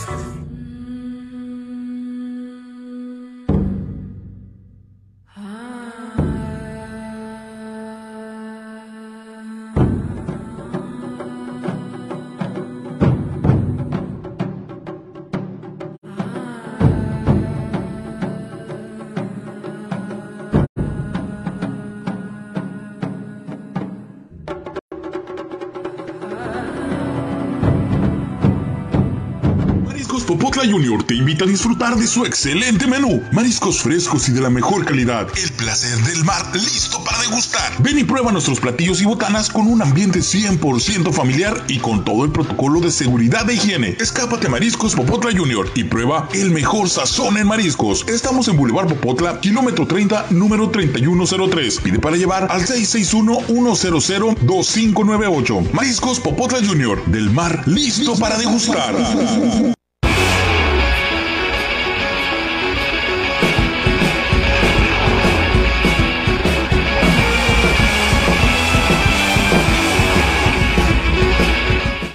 Gracias por continuar con nosotros en Deportes a través de Comunicante MX. Un abrazo y un saludo para todos los que nos hacen favor de seguirnos como todos los días a través de las diferentes plataformas en podcast. Búscanos en Spotify. Si por alguna razón no nos puedes ver, siempre tendrás la opción amable de poder escuchar el programa eh, en Spotify, en Anchor Podcast, en Google Podcast y desde luego también en Apple Podcast. En todas estas encuentras a Deportes en formato de audio cuando te metes a bañar, ahí lo pones, o cuando vas manejando, en vez de ponerlo en la radio, que pues ya desaparecen las estaciones, este, no, no, tú pon el podcast de, de por tres para que te lo chutes y, y agarres cura y te informes en eh, la situación del de, eh, deporte internacional. Así que a todos los que nos hacen favor de seguirnos en podcast, muchísimas, muchísimas gracias en todas las plataformas. Se presentó eh, lo que va a ser la carrera internacional de la Cámara Nacional de Servicios y Turismo y Comercio de la ciudad de Tijuana, Canaco, para su trigésimo séptima edición de la Carrera Internacional de la Amistad Canaco 2022. Es el regreso a la actividad después de un buen rato de eh, no haber eh, tenido posibilidades de hacerla por la situación de la pandemia, eh, que es propio. Ayer se llevó a cabo esta conferencia de prensa que le mostramos a continuación y en donde, bueno, pues simple y sencillamente se dio a conocer de manera primordial la situación de una adaptación a la forma moderna de, de- de hacer el, el rastreo de todos los corredores con un chip integrado. Te lo dan con tu número. El registro ahora es totalmente en línea. Tío, todavía hay quienes se pueden eh, ir a parar ahí a la gente de la, de, la, de la Cámara de Comercio y poder manejar las cosas de la mejor manera posible. Así que, eh, bueno, pues así está esta situación. Lo corremos sin audio, mi querido eh, Abel. Por favor, ok, gracias. Este, ahí está, ahí está lo que le estábamos mencionando. Ayer un buen evento con la participación de la profesora Mar- María Luisa Madueño, eh, eh, quien por desgracia no va a poder estar en esta 37 edición porque va a andar en esa época iniciando su participación en, la carrera transalpina ya entre Italia y eh, Francia. Así que bueno, pues así están las cosas. Va a ser entonces el 4 de septiembre en punto de las 7 de la mañana. La asesoría la ofrece la gente del Instituto Municipal del Deporte y también la- las eh, personas de eh, lo que es la Asociación Estatal de Atletismo. Vendrá un agrimensor de la Federación Mexicana de Atletismo a certificar la nueva ruta que ahora recorre calles distintas a las que lo había hecho tradicionalmente. Inclusive hay una parte del recorrido que estará alcanzando la zona del famoso Pet West. Eh, sale de las instalaciones de Cámara de Comercio, se mete por la zona del río, va hasta la preparatoria federal Lázaro Cárdenas, regresa hasta la avenida Revolución, de la avenida Revolución en fila hacia la zona del cruce fronterizo para después retomar el camino y llevar a todos los corredores, que esperan más de mil corredores en lo que es eh, precisamente esta edición 2022. Así que ahí está, 4 de septiembre, 7 de la mañana, la carrera internacional de la amistad de Canaco. Eh, el presidente de esta Cámara de Comercio, el señor Julián Palombo, platicó con Comunicante MX y Deportes sobre lo que es la carrera y lo que se espera y a quién se estará ayudando con la misma. Una de nuestras prioridades, que esta 37 carrera de Cámara eh, Nacional de Comercio, que empezó en 1981 y que hoy sigue todavía vigente, estamos trabajando para que sea una de las carreras más exitosas de este 2022, ¿no? que es la primera vez precisamente estamos haciendo esta carrera con causa que va a ser en beneficio del Hospital de la Salud Mental, que preside el ingeniero Jorge Valenzuela y esto es con la idea precisamente de apoyar a todas aquellas personas que tienen problemas de salud y que de alguna manera son atendidos por ese hospital, ayudar nosotros ¿no? para que tengan los elementos necesarios para que sigan adelante con esa labor que Ahí está el presidente de la Canaco, el señor Julián Palombo, y eh, mencionaba, ¿no? A beneficio del Hospital de Salud Mental de Tijuana, Anmar, me llevé una tremenda sorpresa cuando ayer el doctor José Guadalupe Bustamante hablaba de la cantidad de gente que tiene necesidad de algún tipo de ayuda en el aspecto eh, psiquiátrico, eh, eh, de asesoría psicológica, y de cómo uno de los principales objetivos del Hospital de Salud Mental de Tijuana es tratar de establecer un padrón para detección temprana de algún tipo de afección de corte psiquiátrico realizando eh, actividades en las escuelas, tanto secundarias como preparatorias. Y otra cosa que me brinca es lo que menciona en la segunda parte de esta declaración que nos hizo el día de ayer cuando Comunicante MX y Deportes estuvieron en la presentación de la carrera. Lo escuchamos el doctor José Guadalupe Bustamante, director del Hospital de Salud Mental de Tijuana. En todas las escuelas para detectar en forma oportuna y temprana los problemas que vayan presentando los, adolescentes, para que cuando lleguen al nivel universitario no suceda lo que pasa actualmente, que tenemos estudiantes ya por graduarse hospitalizados en el, hospitalizados en el área de, del hospital. Por otra parte, una campaña intensa sobre el suicidio, nomás para dar un dato en general, es que de 25 camitas de niños, niñas y adolescentes, 20 jovencitos entre los 9 y los 17 años con intento suicida. Por eso, por eso que nuestra labor es hacer una gran campaña contra el suicidio. Yo estaba leyendo que UMAS recibe, hace 690 traslados de suicidios y nosotros hemos recibido más de 300 pacientes con intento suicida en el hospital. Y a veces pensamos que solamente en sociedades de corte de alto desarrollo eh, y de despersonalización, como es el caso de grandes sociedades capitalistas, Estados Unidos, Alemania, el Reino Unido, se producen casos masivos de eh, intentos de suicidio, ¿no? O en sociedades tan demandantes en el aspecto del honor y otras cosas como es eh, el Japón, por ejemplo, que son los países con más alto índice per cápita a nivel mundial de eh, gente que trata de privarse de la, de, la propia vida. ¿no? Eh, esto está pasando eh, en Tijuana. ¿no? no sé la estadística a nivel nacional, pero siempre es importante poner atención, ¿no? Poner atención a las señales y ahí lo dice con toda claridad el doctor José Guadalupe Bustamante, tratar de detectar de temprano a chavos, a los chavos que ya traigan alguna situación, algún, algún síntoma, para prevenir esta circunstancia que no deja de ser alarmante por la cantidad de gente que trata de quitarse la vida en esta época. ¿no? Sí, sí, que en otros lugares, eh, incluso aquí en el vecino país, se detona otras conductas, ¿no? Aquí pues hay, hay, que atender esas señales, darle toda la importancia, ¿no? De todas, todas. Así que ahí está, próximo 4 de septiembre, 7 de la mañana, a correr. Esa carrera fue la última en donde los dos competimos en una justa deportiva juntos. Bueno, fue hace mil años y fue el, el, fin de mi carrera atlética, creo. De, de hecho, así pero la terminaste, creo. Eh, pues sí, a costa de el resto de mi carrera atlética. pero bueno, los 10 kilometritos. Ahí está. Vamos con las eh, prácticas, canal. Vamos con la Fórmula 1. Sí, eh, Gran Premio de Hungría, que es uno de los de mayor tradición, este viene ya eh, en donde no le va bien a Checo. Básicamente la, un poquito la que será la pausa famosa veraniega, donde los pilotos tendrán pues un ratito para, para medio descansar.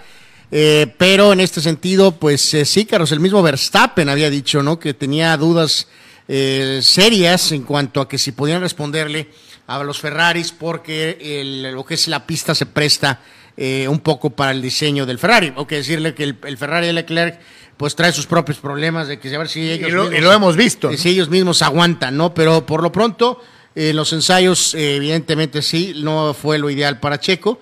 Y en este caso este pues las dos prácticas se desarrollaron pues un poquito ahorita con el marco en general de lo que fue este anuncio de, de Vettel como eh, piloto que se estará retirando y de hecho eh, de que hoy es cumpleaños también, ahorita lo mencionaremos, de otro importante piloto en la parrilla. En cuanto a lo que fue la primera práctica, en este caso Leclerc fue el más rápido y eh, en este caso Checo fue sexto.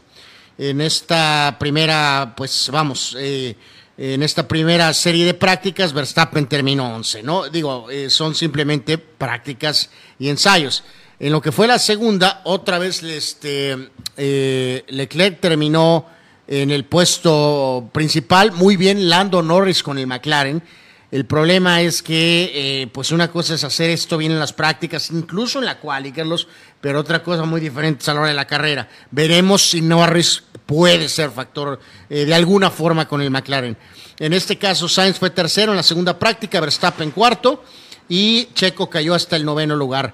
Eh, Russell con el Mercedes, uno de los Mercedes fue octavo y Hamilton fue once, con algunos problemas, ahí está uno de ellos. Entonces no sé si y toda la cosa, no ¿no? sé si la cuestión de Mercedes eh, sea, eh, digo, porque se habla de que han estado mejorando y mejorando y que si puede llegar a una situación donde de veras se acerquen eh, o hay algunos que están diciendo que de plano sí, mejor hay que enfocarse en el 2023. Entonces, eh, no hay mucha diferencia en cuanto al pronóstico. Se supone que los Ferraris deberían, insisto, dicho por el propio Verstappen, Carlos, tal vez de ganar, pero al final creo que vamos a andar en una tónica similar. Obviamente, pues tal vez Leclerc 1, Verstappen 2 y entre Checo, Sainz por el tercer lugar, a menos que los Mercedes puedan hacer algo de sorpresa.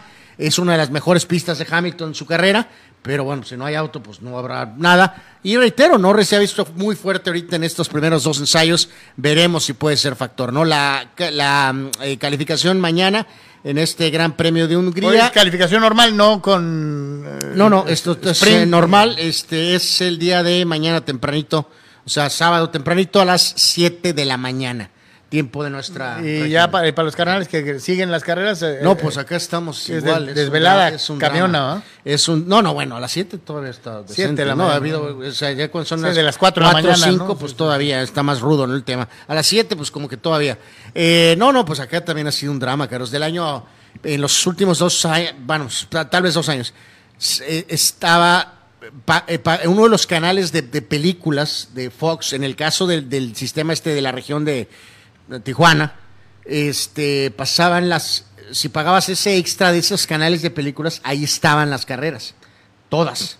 O sea, y aparte, volvemos a lo mismo, algunas estaban en el Fox Sports normal, pero todas estaban seguras en el Fox Sports, uno de los de películas. De las de películas. Al sí. cambiar eso, eh, ha sido un dramita. ¿Al- al premium? Al cambiar a lo del premium, pues evidentemente sí ha habido un problema, lo que ha detonado que algunos, ni modo, eh, pues tienes que jacksparrear, Carlos. Eh, porque hay que recordar, amigos, bueno, pues ahí queda como tip, ni modo, ustedes nos llevan a eso. No todos somos potentados. Eh, es que no puedes pagar chorro mil pesos por el food y luego va a llegar el americano y otra vez tu Sunday Pass porque pues si quieres ver tu equipo pues tienes que pagar y luego eh, Ah, hay que decirlo, no lo mencionamos este día. Hace un par de días, NFL trae eh, su cosa de streaming, Carlos. sí sí O también sea, que le van a dar cuello al NFL Network. Y todo se va a centrar en el canal de NFL por En streaming. streaming. Vas a ver. Digo, y la NFL es, el- es la liga que más contenido tiene, ni mandado a hacer para el streaming. Entonces, ahora, le agrego, lo- la ESPN va por, eh, la Fórmula 1 de Estados Unidos va por ESPN, por los canales de E ESPN.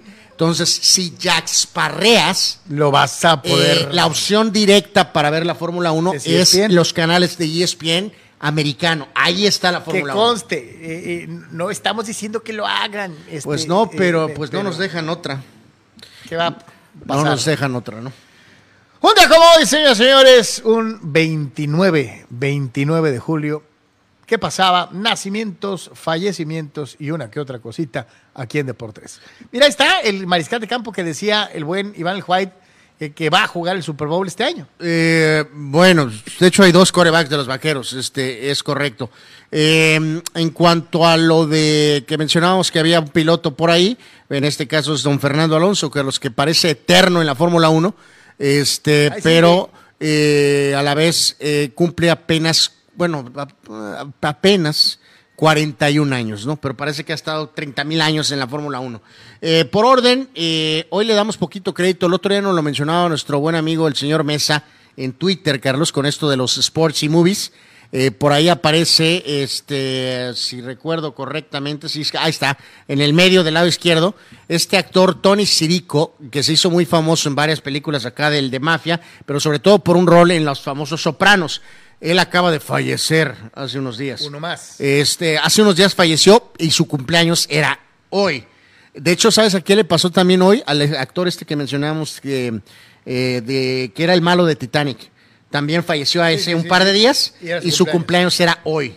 Así que bueno, de esas cosas eh, curiosas. Eh, o bueno, no sé si curiosas, pero eh, que se dan.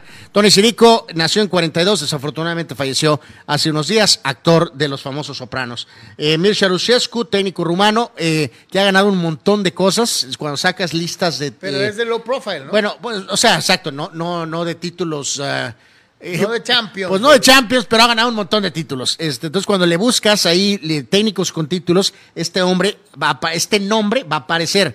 Mircea Luchescu, técnico rumano, nació en el 45. Stan Kroenke, el dueño de los Rams y del Avalanche, del hockey. Los dos equipos campeones de la actualidad. ajá. Y aparte tiene lana para vestirnos de charros 30 mil veces. Dueño del, del SoFi. Eh, es el que le renta a los Chargers. Eh, pues sí, exacto, tiene a los Chargers, exactamente. Stan Kroenke nació en el 47. Scott Wedman, basquetbolista con los Celtics, sobre todo en su parte final con los eh, Celtics de los 80s. Era un small forward, power forward. Eh, de hecho, vino de coach Scott Wedman aquí a jugar hace varios años. Nos tocó entrevistarlo cuando enfrentó a los Dragones. Sí, señor. Scott Wedman era coach de uno de los equipos rivales. Eh, Ken Burns, el cual, Carlos, has mencionado tú varias veces por sus... Extraordinario em, documentalista, ¿no? Hay uno, eh, obviamente, que todos conocen, si son aficionados, se llama Baseball.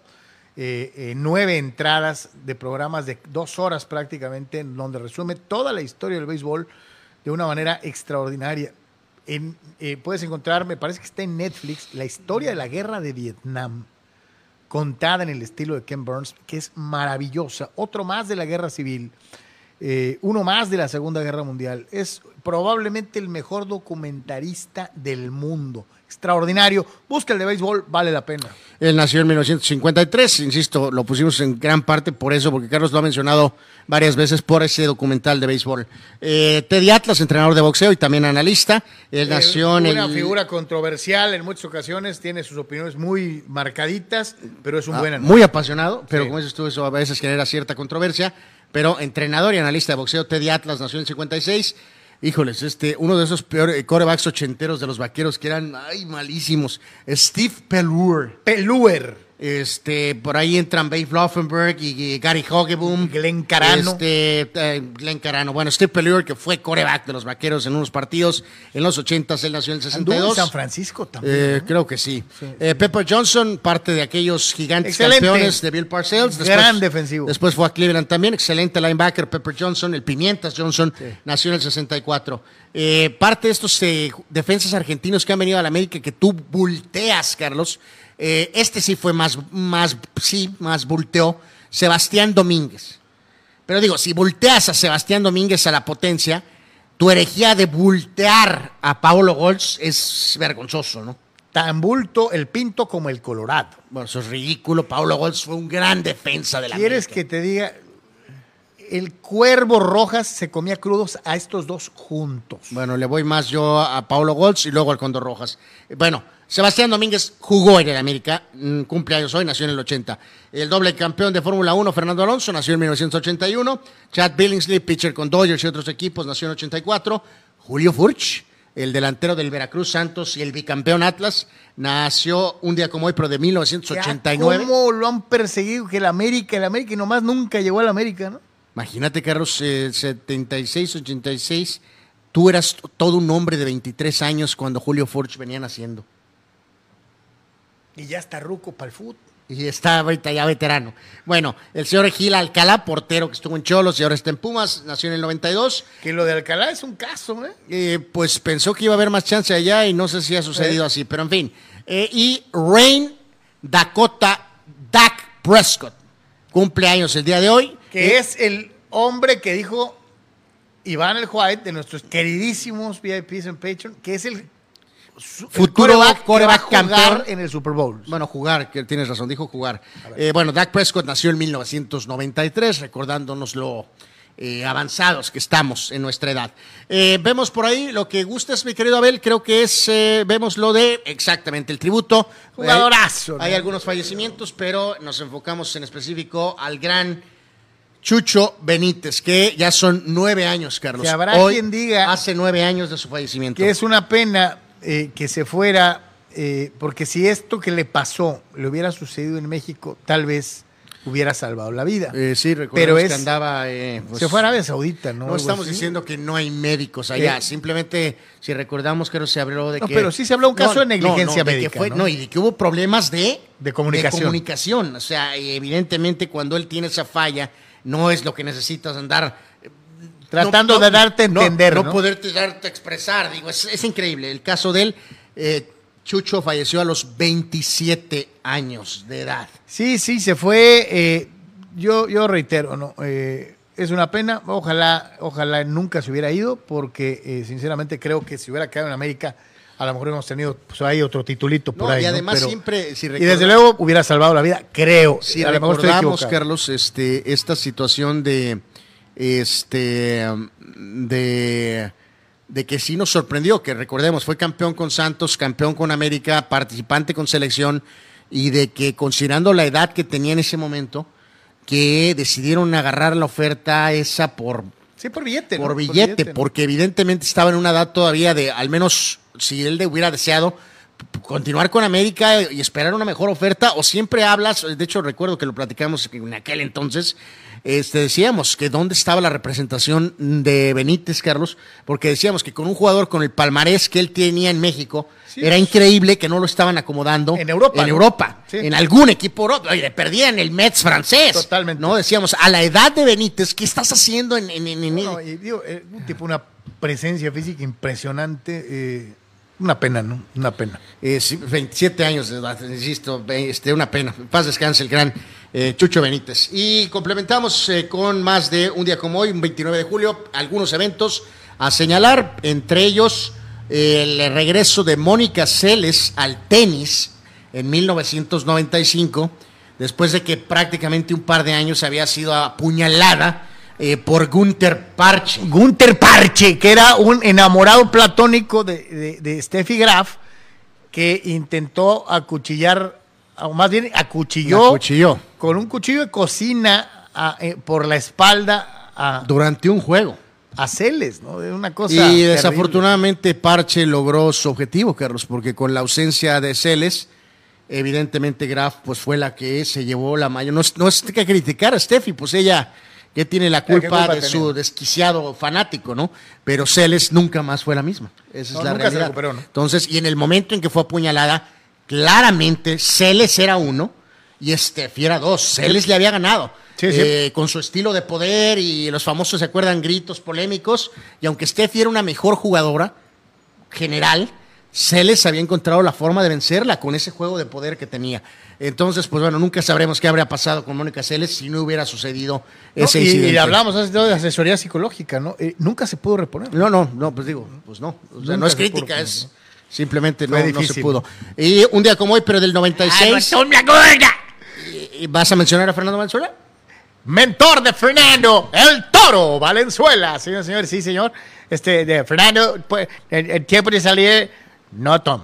Ok, entonces te quedan to- 18 entradas más. Y ya, se iba. El Mister eh, Manejo de Medios Tommy La Sorda, ¿no? Eh, un día como hoy él se retiraba de los Dodgers, dejaba de ser manager de los Dodgers por cuestiones de salud y esto y que el otro, ¿no? No, fue, fue manager de la selección de Estados Unidos. Eh, Años después, bueno, cuatro años después se volvería a manejar al equipo norteamericano en los Juegos Olímpicos, pero obviamente la sorda toda una es una de esas ¿no? figuras como que pertenecía al béisbol de antes, ¿no? O sea, al, Sí, sí, sí. sí. una school, figura de antigua en el béisbol contemporáneo, ¿no? Y era muy especial.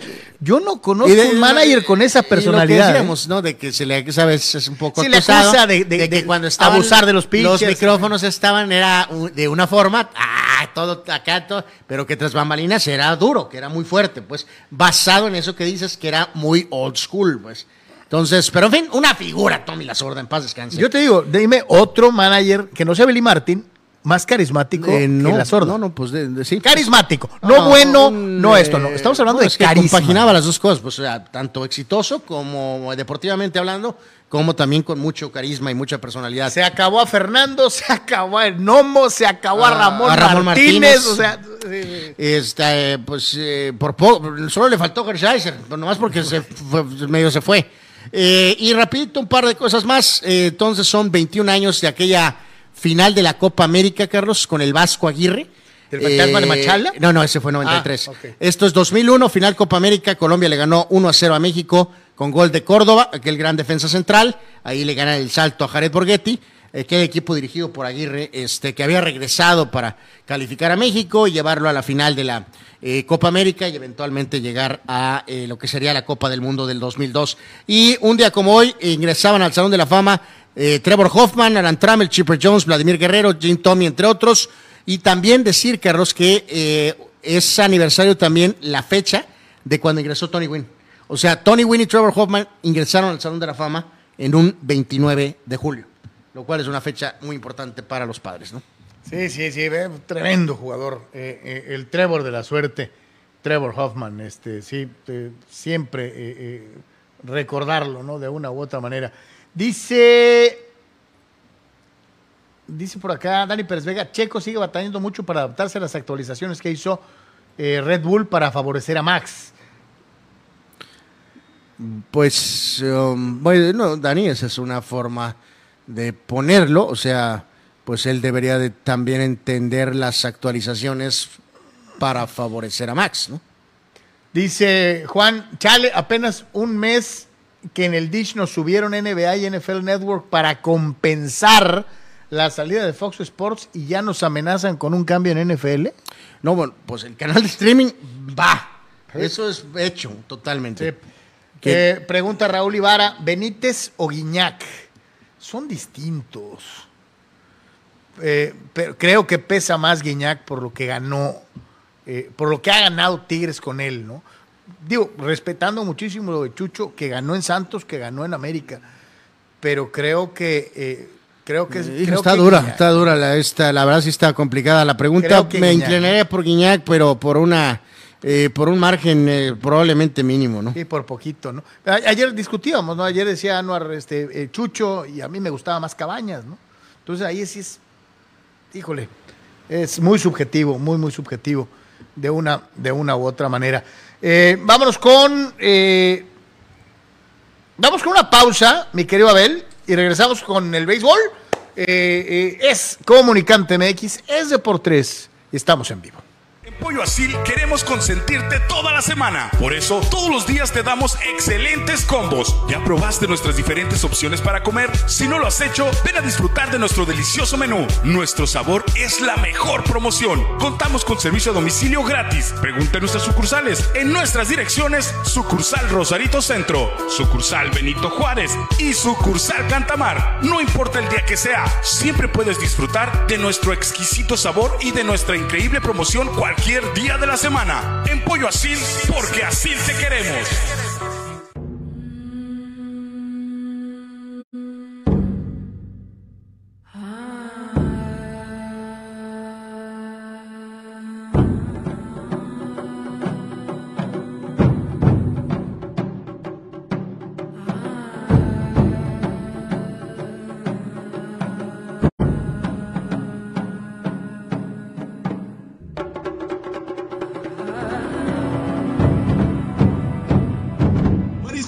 Mariscos Popotla Junior te invita a disfrutar de su excelente menú. Mariscos frescos y de la mejor calidad. El placer del mar listo para degustar. Ven y prueba nuestros platillos y botanas con un ambiente 100% familiar y con todo el protocolo de seguridad e higiene. Escápate a Mariscos Popotla Junior y prueba el mejor sazón en mariscos. Estamos en Boulevard Popotla, kilómetro 30, número 3103. Pide para llevar al 661-100-2598. Mariscos Popotla Junior, del mar listo para degustar.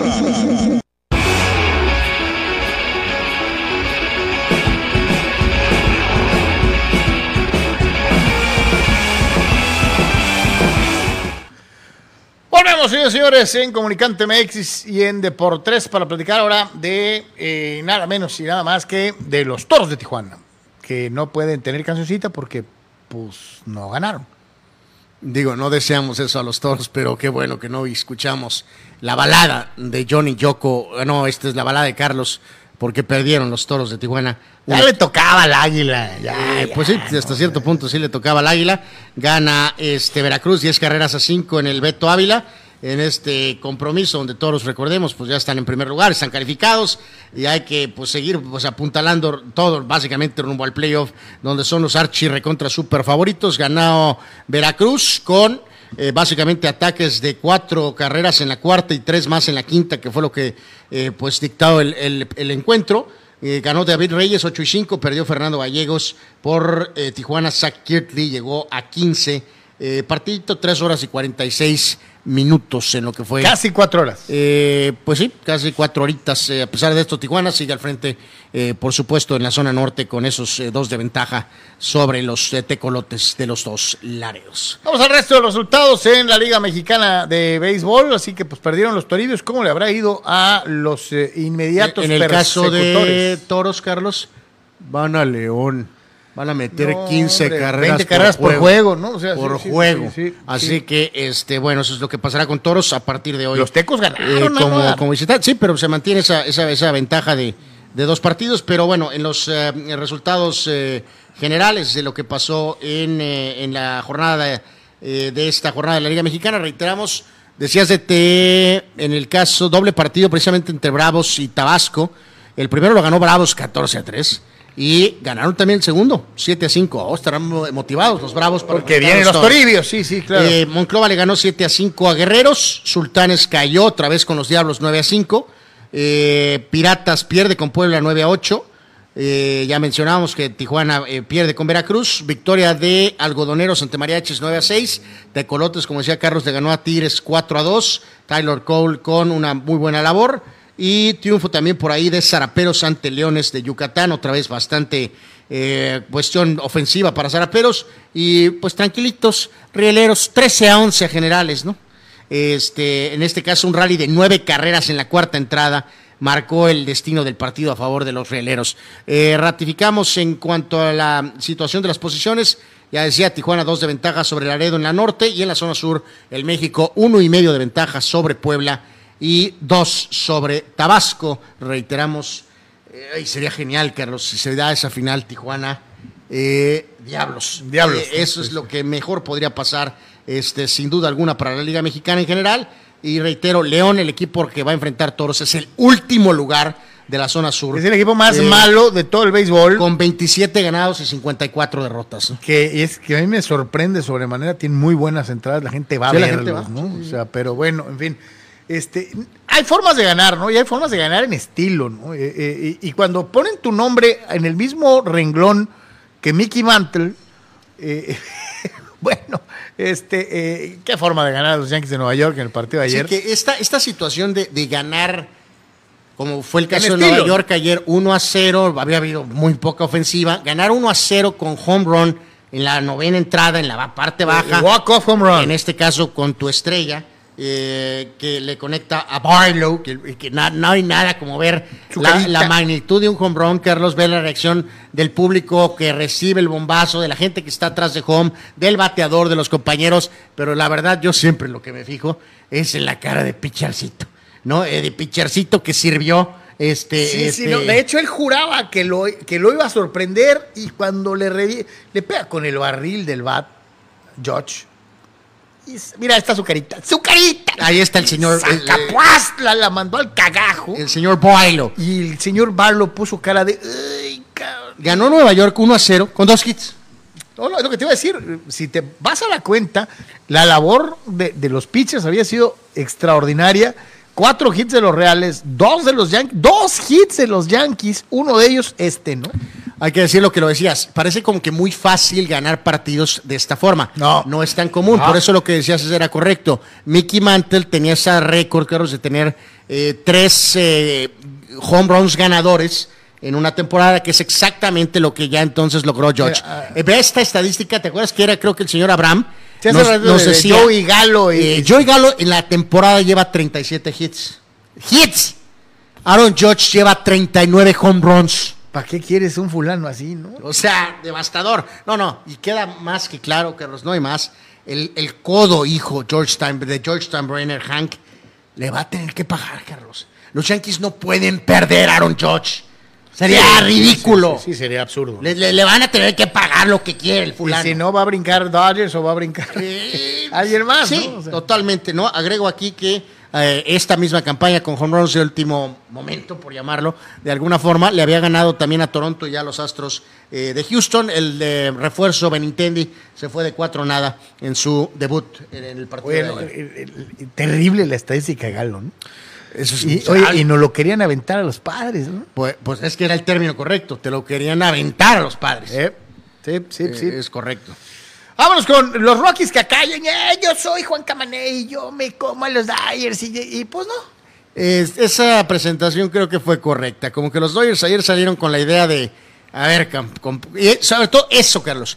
Este fulano es Hanser Alberto, pelotero de cuadro, que fue el que acabó el partido. Lanzando. Eh, entonces, ¿se acuerdan de lo que pasó con Pujols y con Yadier Molina? Yo no sé si había tantita sangre pesadita entre los Dodgers y los Rockies por la forma en que los Rockies se habían pavoneado De que- de que- de que jugarles los- rudo. los tenían de hijos, Entonces, ¿no? ayer que los surtieron por paliza que ganó Dodgers, no estoy seguro 13 si fue... carreras y 14 hits de los O Dyers. sea, ¿no? el partido terminó, ¿qué? 13 a 0. Sí. Y todavía pones a Hanser Alberto al final a que termine el juego. Entonces, eh, a mí se me figuró que sí fue pues, un poquito un mensajito eh, de alguna manera. En este caso es la séptima blanqueada en general del picheo de los Dodgers. Eh, um, ¿Ya viste lo- los números de Tyler Anderson? eh, pues, pues, pues sí, ha lanzado, está que 11 y 1. Sí. Eh, Dios mío, nadie pensábamos que Tyler Anderson iba a estar 11 y 1. Yo, pero hace rato porque escribía a Víctor, no, es que Dustin May, pues ya tienes a Anderson. Y luego, Sí, o sea, se supone que esperábamos a lo de Y a Urias, Julio. lo de Buehler, probablemente también de Kershaw, pero no pensamos que Gonzolín y Anderson, aún con el gran equipo de los Dodgers, pensamos que iban a tener estas eh, cifras, ¿no? Trey Turner tiene no, una... oye, y qué buena onda que te salga un zurdo así, ¿no? Pues sí, tiene ese estilito particular de lanzar. Eh, huya, huya la patrulla. Este, Trey Turner eh, tiene 15 partidos consecutivos dando de hit. Y agregamos, hoy va Urias, ¿no? Así que ojalá y Julio lance Suerte- fuerte hoy suerte en- a Julio, ¿no? En, en- en Colorado, ¿no? De alguna forma. Este, siéntete contento, mi querido Víctor Baños, porque tus Dyers, digo, así como aplaudimos eh, eh, cómo responde eh, la figura de los Yankees, que además está en una cruzada personal, eh, tus Dyers parece que no tienen falla, Víctor. Este, esa es la realidad. Dice Fidel Ortiz, los Torres de Tijuana, un equipo perdedor. Qué malo es el señor Fidel. Fidel. eres hojaldra. así, pierden una vez cada 20 días. De sea, hecho, es cierto. o sea, este. eh, dice Dani Pérez Vega, ya vimos cómo Scherzer dominó a George con puro picheo rompiente. Es increíble cómo todavía hay pichercitos que tratan de, de- de retarlo con la recta, ¿no? Pues sí. Sí, sí, sí, totalmente. Fidel Ortiz dice, si Andrés Lilini sigue con sus empatitos y cero victorias, no le sorprenda que peligre su chamba como director técnico de mis Pumas. Yo no veo a Lilini irse a ningún lado, y menos ahorita. No, no, Fidel, tendría que ser una cosa drástica, dramática, ¿no? Perder cinco juegos en fila seguidos ahorita, o sea, en gran parte, él es fundamental, digo, obviamente tienes que tener lana para convencer gente, pero él tiene mucho que ver en los dos argentinos eh, Desde luego. que llegaron. No, y los brasileños, pla- y los brasileños playeros, ¿no? Bueno, O sea, de una- hacerlos jugar, ¿no? Unos porque no había dinero y otros porque sí hay dinero. Y de alguna forma también él tiene que ver en, en lo de Dani Alves. O sea, un jugador de esa magnitud no viene nada más por la lana, Carlos. Tienes que estar medio convencido un poquito directamente con lo que hablaste con el entrenador. Sí. O sea, no, no hay más. Dice eh, Dani Pérez Vega, en la serie contra los Twins tendremos el regreso a San Diego de las dos leyendas amadas de los padres, Pagán y Tingler. Eh, Es cierto. Que, que tiene toda la, la razón, Dani. Eh, de hecho, platicamos de, de eso, ¿no? En este caso, bueno, pero antes vemos lo de los... eh, no, sí, vamos al previo a los padres, mi querido Abel, por favor, eh, que descansaron ayer y hoy reciben a los Twins. A los mellizos Eh, de Minnesota. Este juego trae la conexión, aparte de esta, Carlos, que va directamente a lo que voy a mencionar, que es el hombre que está en el centro del huracán, que es Tyler Rogers, el cerrador de los padres de San Diego. Él tiene que ver en, ese, en esos movimientos que menciona de esos este, jugadores. 8 y 14 en sus últimos eh, Eh, ha volado seis de sus últimas 17 oportunidades, eh, con un desastroso porcentaje de carreras limpios en los últimos 15, 20 apariciones. Eh, Minnesota es buen equipo, traen el pitchercito de hoy, será novato, pero está lanzando bastante Y bien. Va contra Snell. Y, pero bueno, Snell ha lanzado relativamente bien eh, recientemente, pero ha tenido la mala suerte. Mala de suerte, Snell, ¿no? Pero ha lanzado decente recientemente. Bastante hecho, no decente, ha lanzado bien. Eh, los Twins, Carlos, en general, en lo que se refiere a Interliga en la, contra los padres, desde que empezó en 1997, están 15 y 5 y 8 y 2 en Petco históricamente. O sea, Minnesota juega, aparte recordamos, es el CEL líder de la central del americano. O es un muy buen equipo. Así que un megatest para los padres este, este fin de semana. Y es importante que, eh, reitero, no le aflojen. Ah, están los Es- Snell, las eh, interligas, vale la pena. Snell históricamente está 1 y 2 en cinco salidas contra los Twins. Eh, por la falta de Tatis, Carlos, porque también, digo, no estoy diciendo que llevaría 50 ahorita, pero daría cerca de un veintón, ¿no? Yo creo. Mm, supongo que sí, sí, sí. Eh, en este caso, Twins 122 eh, home runs. Mi padres 80, pone que Tatis unos 20, pues de todas maneras tendría más Minnesota. Eh, en general, eh, batea mejor Minnesota en average y ligeramente picha mejor San Diego, poquito eh, en general. Hoy, ¿no? hoy antes de irnos a, a- a el mejor en, el- en- en la loma, en, en la caja de bateo y el nombre beisbolero del día, hoy es día de, de- de- de números unos o de haces por todos lados, ¿no? Tira Jared Cole con, con, Con los Yankees, Yankees. Contra, contra los Reales. Eh, tira eh, también, obviamente, Julio Urias con los Dyers. Tira Madison Bumgarner con los Diamantes de Arizona. Bueno, lo que queda. Tira de- Justin Verlander con, con el equipo de los Astros de Houston. eh, eh, eh, va por su victoria 14. eh, eh, dentro de algunos de los elementos importantes que hoy salen a la loma con sus diferentes equipos. Así que bueno, pues ahí está. Va a estar sabroso. Oye, ah, es día de, día de muchas estrellas lanzando, Sí. ¿no? Este es este uno de los insiders de MLB, por cierto. Eh, ahorita veo aquí un videíto en redes, Carlos, que reafirma que del tema este famoso de Soto y que no sé si esto es bueno o malo, que son los padres o van a ser los Dodgers, Carlos. Soto a los Dodgers. Imagínate, ¿para qué? Pues para, para meterle la pata a los padres. Para amarrar, ¿no? ¿Otra vez? ¿Otra vez? Te tumban a Scherzer y te tumban a Soto. Pues, Si yo fuera el dueño, corría a Preller. cabrón. O sea, Eh, veremos, veremos qué pasa con esto. dejándolo así bajo esa circunstancia, verdaderamente complicado. Vámonos, señores, eh, eh, entonces con la sección de el eh, mejor al bat y desde luego también el mejor dentro del montículo, entre algunas otras cosas. Vamos a ver eh, el día de hoy, desde luego el nombre beisbolero del día con el bat. Ese de Sander Bogarts es eh, llamar la atención. ¿eh? Bueno, bueno, eso, Bogarts es una, es un hombre eh, Sander Bogarts, me suena como personaje de Vin Diesel en la serie de Riddick. Bueno, es terrible tu forma de minimizar al pobre Sander Bogarts. Este, pero bueno, sí es un hombre peculiar. Eh, tuvo un buen partido, tres remolcadas, Matt Chapman, dos home runs y tres impulsadas con Toronto. Eh, Jesús Aguilar con Miami, cuatro impulsadas. Está el caso de Calvin Mitchell con eh, Pittsburgh y Trey Turner, que decíamos muy bien con los Dodgers, tres impulsadas, tres anotadas y tiene esa racha de 15 partidos eh, conectando de hit. En cuanto a los eh, eh, pitchers, Como que está tranquilón el día de hoy en los pitchers. bueno, Ja- Jameson Tylen. Con Nueva York, con Nueva York que, que sí ha lanzado bastante bien.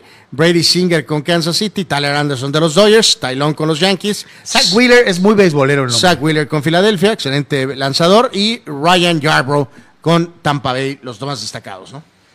Así que pues ahí está, señoras y señores. Eh, mi querido, a ver, hacemos la pausa. Estamos transmitiendo totalmente en vivo a través de Comunicante MX. Lo mejor de los deportes en Deportes. Volvemos. En Pollo Asil queremos consentirte toda la semana. Por eso, todos los días te damos excelentes combos. ¿Ya probaste nuestras diferentes opciones para comer? Si no lo has hecho, ven a disfrutar de nuestro delicioso menú. Nuestro sabor es la mejor promoción. Contamos con servicio a domicilio gratis. Pregunta en nuestras sucursales. En nuestras direcciones, sucursal Rosarito Centro, sucursal Benito Juárez y sucursal Cantamar. No importa el día que sea, siempre puedes disfrutar de nuestro exquisito sabor y de nuestra increíble promoción cualquier día de la semana. En Pollo Asil, porque así te queremos.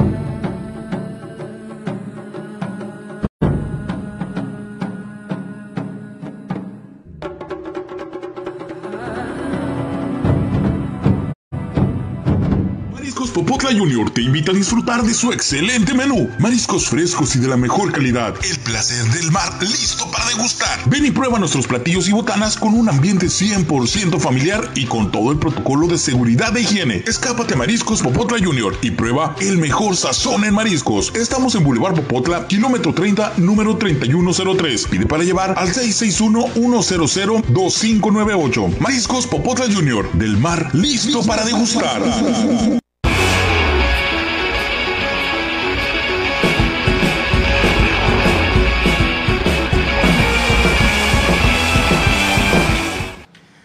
En Comunicante MX, seguimos platicando con todos ustedes de lo más destacado en el mundo deportivo y ya casi casi entrando en la recta final nos vamos al mundo del fútbol americano profesional de la NFL. Pues había una de estos datos, Carlos, este, curiosos. Sí, creo que este está para platicarlo unos minutos, un segundito. Eh, Lo podemos ver tantito ampliado, mi querido Abel, por favor. Número de intercepciones, Carlos. Eh, cuando has llegado a esa cifra de lanzar 100 touchdowns. Mahomes entonces lanza 100 touchdowns. Y lo interceptan solamente 19 veces. Exactamente. Vean que es ridículo. Se habla de su precisión y capacidad de decisión y de, en un fútbol americano de de- altísimo que estás lanzando más. pases, ¿no? Ajá. Y vean a los nombres monumentales que hay por ahí, ¿no? Vean a Rogers 34 intercepciones por 100 Que touchdowns. se oye decente, ¿eh? Eh, Rivers 43, Vanino 44, Brady 53, Montana 54, Breeze y Favre en los 60. Bueno, James Que Winston. muchos pensarían, fíjense lo que son las cosas y cómo es la percepción, ¿no? Todo el mundo pensaría que el líder en esta categoría debería de ser intercepciones Brett Favre y no lo es. Bueno, pues sí, Carlos, pero de todas maneras tirar 65 intercepciones por 100 touchdowns sí suena bien. Pero si hay un fulano que ha tirado 19 nada sí, sí, más. claro. No, no, por eso, bueno, pero ah, acuérdate, Mahomes Ahora, todavía le falta que, mucho en su carrera. Hay ¿no? que recordar aquí una cosa, amigos, con los Manning, principalmente con Peyton. Los primeros años hubo un montón de intercepciones con, con Peyton. Por eso, 69 intercepciones por 100 touchdowns. Eh, eh, Eli, su hermano, también 75. Jameis es como de ese tipo de nombres que se cuelan cuando realmente Sí, no, es- de hecho, es el único nombre que está fuera de lugar ahí. fuera de lugar, ¿no? Eh, Sí, sí. Y vio John Elway, 95 intercepciones, que, no, que no me extraña. 100 touchdowns. En aquella época primaria, Sí, con que los- batalló, batalló. los Elway, Broncos tuvo muchas broncas. O sea, eh, tenía, o sea, la cuestión de decidir, ¿no? De a quién lanzar, no tirar a dobles coberturas, no forzar. Eh, así que impresionante estadística de Mahomes. ¿eh? La verdad es que sí es increíble. Eh, la forma en que, vamos a decir, vamos a eh, decir protege el ovoide. Casi quirúrgico, ¿no? Sí. O sea, muy pocos errores, un montón, un montón de eh, eh, pases de anotación en, en el radio comparado con las intercepciones. Vamos con eh, un poquito más de chútale y este gráfico que es llamativo. ¿A dónde van los mexicanos que juegan o pretenden jugar en Europa? Y aquí agregar, Carlos, el buen Gildardo nos comparte, Gildardo Ramírez en Twitter, el Esbraga hace oficial lo de Laines. Eh, entonces, pues qué bueno, a ver si juega. Se ¿no? va del fútbol español Eh, en donde no, en donde- donde no jugó, Donde entrenaba. donde no jugó, Y va a este equipo del Braga, así que que ojalá es y un juegue. equipo de, Pues- de- de- de- de tercera, cuarta fila, ¿no? Pues está, pues, ya sabemos, Porto, Benfica y Sporting, y pues por ahí luego, pues por ahí a lo mejor pues, el Braga. Y como dice Anuar, ojalá y juegue. Ojalá y juegue, ¿no? Y- Dentro, Y, es, ¿sabes qué? Es un movimiento desesperado para jugar. probablemente para lo de Para el Mundial. mundial. Es correcto, ¿no? Como decías, de esta lista de 63 mexicanos que han ido a Europa, Se entiende que sean más en España por el idioma, ¿no? Exactamente, 30 a España, 11 a Holanda, Países Bajos, eh, 9 a Portugal, 9 a Inglaterra, 7 a Alemania, 5 a Italia y 5 a Grecia, eh, Puligol, en- Castillo. en- el, el Tano, el Tano, Tano, de Nigris. ¿no? Entonces, eh, pues sí, no hay sorpresa obviamente que España sea la, la primera situación. Obviamente en España, el más destacado, sin duda, Hugo Sánchez Márquez, después Rafa, después de Rafa, pero después, después Rafa salta Márquez. mucho, Carlos, lo que poníamos en el otro gráfico. En Países de- Bajos, el más destacado es Guardado. No, no, pues Tal Al- vez, ¿no? pues Salcedo jugó bastante bien, también el Maza, también este, eh, pues, En Héctor Moreno Portugal, también. el Tecatito. Eh, pues probablemente el Tecatito. Pero este número reafirma lo que hablábamos ayer o antier de la decisión de, que decíamos, algunos podemos pensar que hubiera sido ideal que se quedara por lo menos eh, estos meses más en México, pero este, pues este éxito de jugadores en Holanda, el Chucky, el Tecatito mismo, más los otros del PSV y ahora el Machín con el Ajax, reafirma que es la segunda claramente más este, Casa de los mexicanos. la segunda opción más válida para, para mejor primero estar ahí y que te ha permitido después buscar el salto a otro, a otro sitio. ¿no? El más exitoso en Inglaterra debe ser Raúl Jiménez. El más exitoso en Alemania debe de ser Pavel Pardo Bu- Bueno, y Osorio, los dos y fueron, Osorio. Eh, fueron campeones y titulares, pues, ¿no? El más- Chicharito tuvo un muy buen año, eh, El más básicamente ahí. destacado en Italia, ¿no? Eh, pues Dios, en Italia, pues yo creo que el Chucky ahorita es lo mismo que dice Abel, pues sí. Y en Grecia, pues, No, pues eh, Neri. Neri, ¿no? Neri, Neri Castillo, Neri Neri Castillo. Castillo, ¿no? Sí, pues, Así sí. que bueno, pues ahí está esta lista de mexicanos. Suerte para Laines y para el Chaquito. El Braga de Portugal y el Chaquito en, en Holanda. Eh, ya hemos traído de, de la seca a la meca lo que va a pasar y el futuro de Cristiano Ronaldo y, y a dónde va a terminar, ¿no? Pero quedó bien porque hay un update directo de él, Carlos. Bueno, dos. Eh, primero que nada, ¿te acuerdas de la locura de muchos aficionados del Atlético que no lo querían? de que no lo querían. sí. Eh, apareció esto ayer, donde sacaron esta, no sé si es una de las peñas, CR7, no te queremos. Ok. Pues Cristiano contestó con los famosos emojis riéndose, Carlos. Eh, y hoy eh, anduvo contestando, Carlos. Y contestó uno donde dijo que va a jugar el domingo con el United. Entonces, esto es directamente de la cuenta de Cristiano. Esta fue solamente de risas. Usted podrá juzgar el diferente, es una risita nada más, es mofa o lo que como gustes y mandes. Pero contestó otra cosa él y reitero dijo que iba a jugar. Entonces, pues no sé, Carlos, no sé si al final este Que se quede en el pues ya no le quedó de otra más que pues quedarse. Bueno, amor, subieron Hay que recordar, amigos, no es lo ideal, pero va de nuevo, parezco disco rayado. Tiene todavía por lo menos tres semanas más, Carlos, eh, y tres y pico semanas más.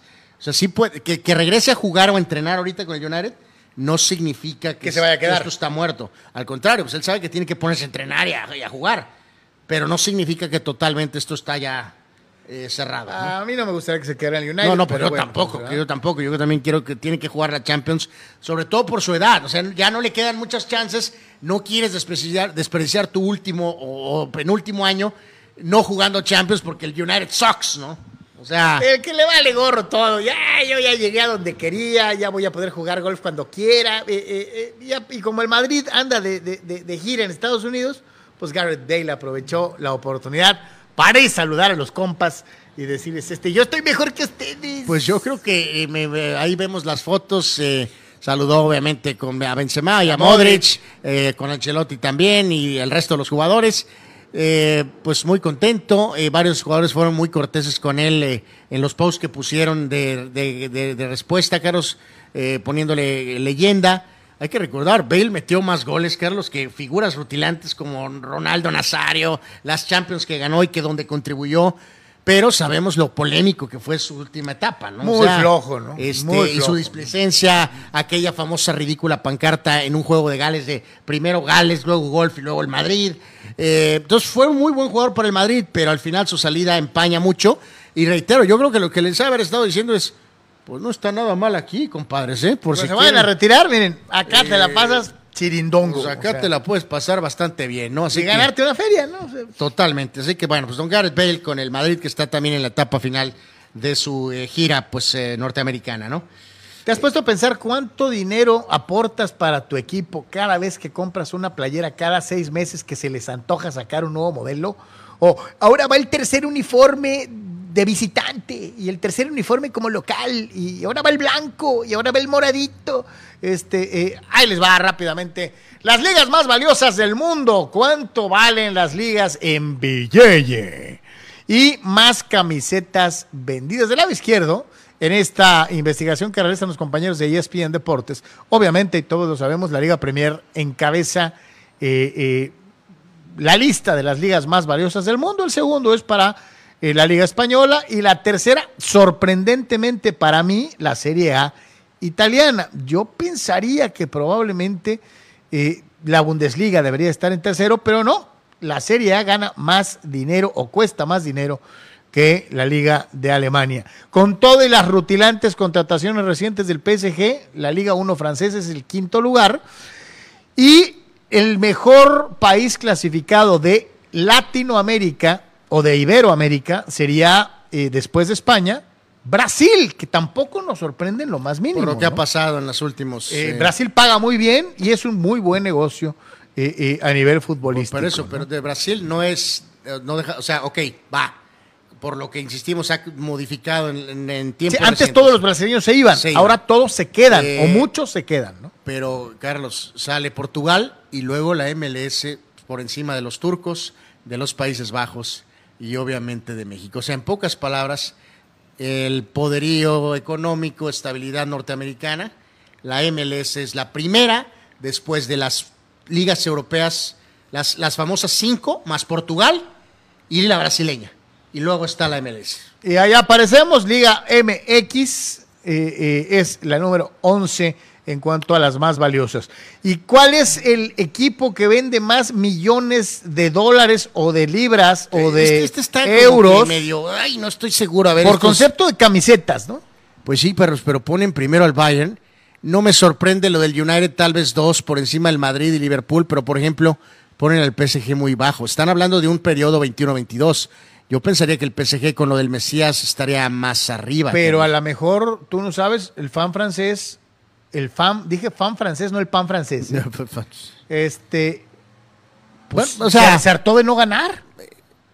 O sea, Bueno, eh, pero eh, porque ganas no compras camisetas. a lo mejor es como castigo. Eh, bueno, digo, insisto, no sabemos si esto es al Digo, desde 100%. que llegó, cuando llegó Messi, acuérdense, se vendieron 8 mil millones de camisetas, sí, pero como realmente Messi no tuvo impacto. No, no, no, o al contrario, Carlos, simplemente el PSG siempre ha sido criticado por eso, no de que nunca había sido eh, eh, históricamente, sino incluso en su etapa buena anterior, sino que se ha detonado por lo de hace poco Sí, sí, sí. con Qatar. Por- por Neymar, Pero, pero exactamente, o sea, al final de cuentas, el PSG, al contrario, a lo mejor subió con Messi a esos niveles. Ah, estamos de acuerdo. También puede ser eso. Eh, de- no me extraña en lo más mínimo. Aparecen eh, el Chelsea, el Manchester eh, United. eh, eh, la Roma italiana es la que sí me sorprende un poquito.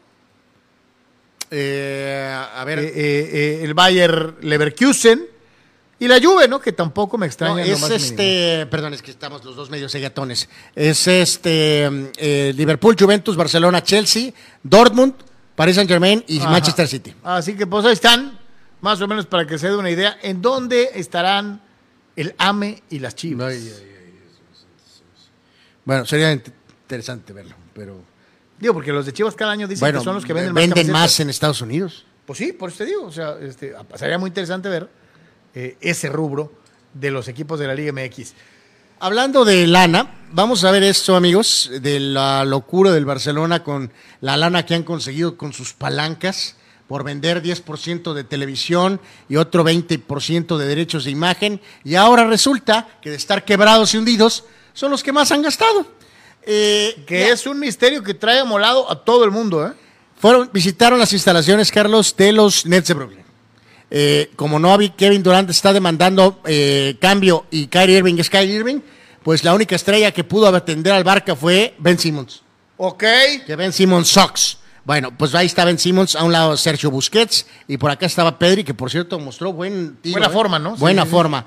En medio, en este régimen de transferencia en la cuestión de euros, el quebrado Barcelona es el que más ha gastado, superando al Bayern, al Arsenal, al United, y luego vean Leeds, Tottenham, Chelsea y un moderado PSG, porque puso todo el dinero en renovar a Mbappé, este, West Ham y Juventus. El Madrid, nada. No, no, pues el Madrid ni aparece, ¿no? Dice, el balance negativo del, del Barça, ahí lo tiene y es un buen punto del, del- del buen eh, Abel Romero. Del lado derecho, menos 130 millones de euros. Menos 130 millones En cuanto de a euros. eh, la entrada y salidas. Es, es brutal. En fin, eh, mu- amigos, volvemos a lo mismo. El Fíjate, fe- el un- los- solamente dos equipos operan con números en verde. Carlos, sabemos que en el fútbol europeo eh, depende de no de las palancas económicas, sino yo creo que las palancas eh, el fair play financiero se lo pasan por el arco del triunfo. Anuar, solo la Juve lo y que el City es tienen números Los positivos. últimos años el PSG violó el fair play y nadie dijo nada. No. Y el Barcelona en el último contrato de Messi violaban el, el fair play financiero. Hasta hace unos días estaba muy bravo el de la liga, Tebas, y ahora resulta No, que no. palanquearon Por eso te digo, y vean lo que ha pasado con el Barcelona. Los que piensen que es un gran negocio el fútbol, con todos los millones que estábamos platicando ahorita por concepto de venta de camisas, y eso que- ahí está, eh, esa columna de la derecha, que es la que mencionó Abel, es la más importante de todas. De todos estos equipos, solo dos operan con números en positivo. Sí, que ahí yo creo que se están refiriendo un poco a salidas de... No, no, el balance, ahí, ahí Sí, sí, aparece, ¿no? salida de, Entradas eh, y o sea, salidas. sí, de, o sea, salida de, por ejemplo, de jugadores, pues. ¿no? O sea, El dinero. Lo que han movido y lo que han gastado. Y ahí aparece, digo, es increíble que solo dos tengan números en verde.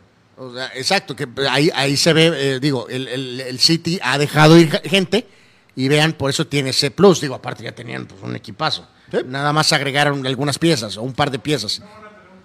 Este, pero- Exactamente, ándale, vamos a operar este. eh, Pero bueno, es lo mismo. A no- la no porta, win. a la porta ahorita le vale sorbete todo. No, él es lo que quiere ser campeón ahorita. Él quiere tener su legado, ¿no? Él, él Este, quiere, él quiere eso. Había empezado muy bien, ¿eh? Pero, Pues sí, bueno, pero como después le entró la locura, él lo que quiere es la liga y probablemente la Champions, ganar sin Messi. Y después lo que hablábamos al principio del programa, Carlos, creo que trae la locura esa, que después irá por Messi de regreso. Porque, ¿sabes qué? Todo el mundo le va a facturar, ¡ey, lo dejaste ir, lo perdiste! Creo que eventualmente va a querer corregir eso. Y si es necesario palanquear y volver a pagarle a Messi una fortuna para que se despida del Barcelona, aunque el Barcelona, el siguiente presidente, tenga que lidiar con que Con está triplemente quebrado, creo que a la Borta se Porta me le va a valer. como que una gran chamarra mental, pero bueno, quién sabe. Vamos, mundo de NBA, ya casi prácticamente para terminar. Y esta está muy buena. Eh, a la vuelta del siglo, la NBA de la vieja escuela contra la NBA de la nueva escuela. Eh, sumando el siglo XX contra el siglo XXI en su etapa final y en su etapa inicial. Ahí arriba puede apreciar, obviamente, Magic, Jordan, Bird, Karim y Olajuwon. En contra de los del nuevo cuño, que serían Curry, Kobe, LeBron, Durant y Shaq. Estaría, sería un partido extraordinario. Aquí vamos a tratar de ser lo más justos posibles, rapidísimo. Obviamente los veteranos, eh, no hay respuesta alguna para el rango de Curry, Carlos. Eh, pero obviamente... Pero ¿quién para a Karim y el gancho? Pero defensivamente, evidentemente, Magic iría al poste y ¿qué va a hacer Curry? Nada, imposible para él. Eh, Kobe Michael es un tirazo. Eh, creo que LeBron tiene la capacidad atlética para seriamente incomodar a Bird. Pero, como bien lo decías, eh, la altura de Jabbar y, y Olajuwon es un problema, pero también Durant sería demasiado rápido para cualquiera de los otros dos en el aspecto ofensivo. Y bueno, Shaq ahí estaría en duelo contra alguno de los otros. Entonces hay algunas pluses de cada lado. Al final de cuentas, versión, mejor versión de cada jugador. Eh, me es imposible ir contra los de arriba, ¿no? Diría que ganarían los de arriba.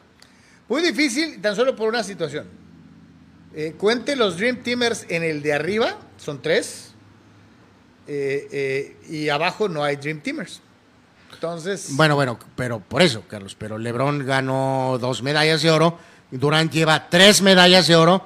Y Shaq también ganó en la siguiente Olimpiada, Carlos. Pero ninguno Y Kobe ganó dos. Pero ninguno es un Dream Teamer. Bueno, Carlos, el equipo de 2008, el Redeem Team, el del de One Wade, LeBron y Kobe. Era muy bueno. Es el segundo Pero mejor no equipo. era el Dream Team. Sí, pero no puedes dreamtemear nada más, Carlos. No Eh, eh, manches. quiere decir que cualquier otro equipo de los Estados No, Unidos lo hubiera que ganado el estoy Dream Team. diciendo es que respeta. Durant ha ganado tres medallas de No oro, le estoy faltando el respeto. Estoy diciendo simplemente que es el Dream Team y todos los demás. Ah, bueno, ¿O no?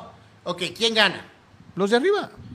Hay Bueno, tres Dream Teamers. Bueno, por a mí ganarían los de arriba, no por lo de los Dream Team. No, que quede bien claro eso. Bueno, Eh, eh, vemos este pequeño comparativo, eh, mi querido Abel, me la 24 me parece, un poquito la evolución de lo que fue el juego de Michael Carlos y de qué tomarías, ¿no? Si el Michael del primer tripit o el Michael del segundo tripit. Eh, o sea, los el primero era más espectacular. El segundo desarrolló un tiro. Vean, la cuestión evidentemente era más fuerte, más atlético en la primera etapa. Eh, puntos, ventaja para la etapa más madura. Obviamente tablereaba más al principio. Bueno, no al principio, estamos hablando de 91 contra 98. Ve las asistencias, Carlos, los números que puso contra los Lakers. Sí. 31 puntos, 6 rebotes y 11 asistencias. Sí. Brutal. Solamente un par de asistencias en la etapa del 98, en lo que fue las finales del 98. Un poquito, obviamente, más bloqueos, más joven, más robos, mejor tiro de campo, porque atacaba más la canasta, y la edad, 27, 34 años. Pero, como bien decías, Carlos, el Jordan del 98 era infinitamente un jugador más maduro, mejor tirador, mucho más eh, intel- cerebral. Eh, Era, era, ma- más, intenso en el primer tripit, sí. Era más jugador en el segundo. O sea, algunos dirían que eh, eh, los números dicen algo en contra de eso que Carlos acaba de decir, pero yo lo comparto. Eh, si bien era más fuerte y atlético en la primera, me quedo con la versión más madura, Carlos, más inteligente. El del segundo tripit, Sobre todo, eh, era un jugador casi insuperable. Aparte que en la segunda etapa, insisto, su tiro mejoró muchísimo más. Muchísimo el más. primero, y, y digo nomás para muestra, ¿no? El del primer tripit perdió varias veces.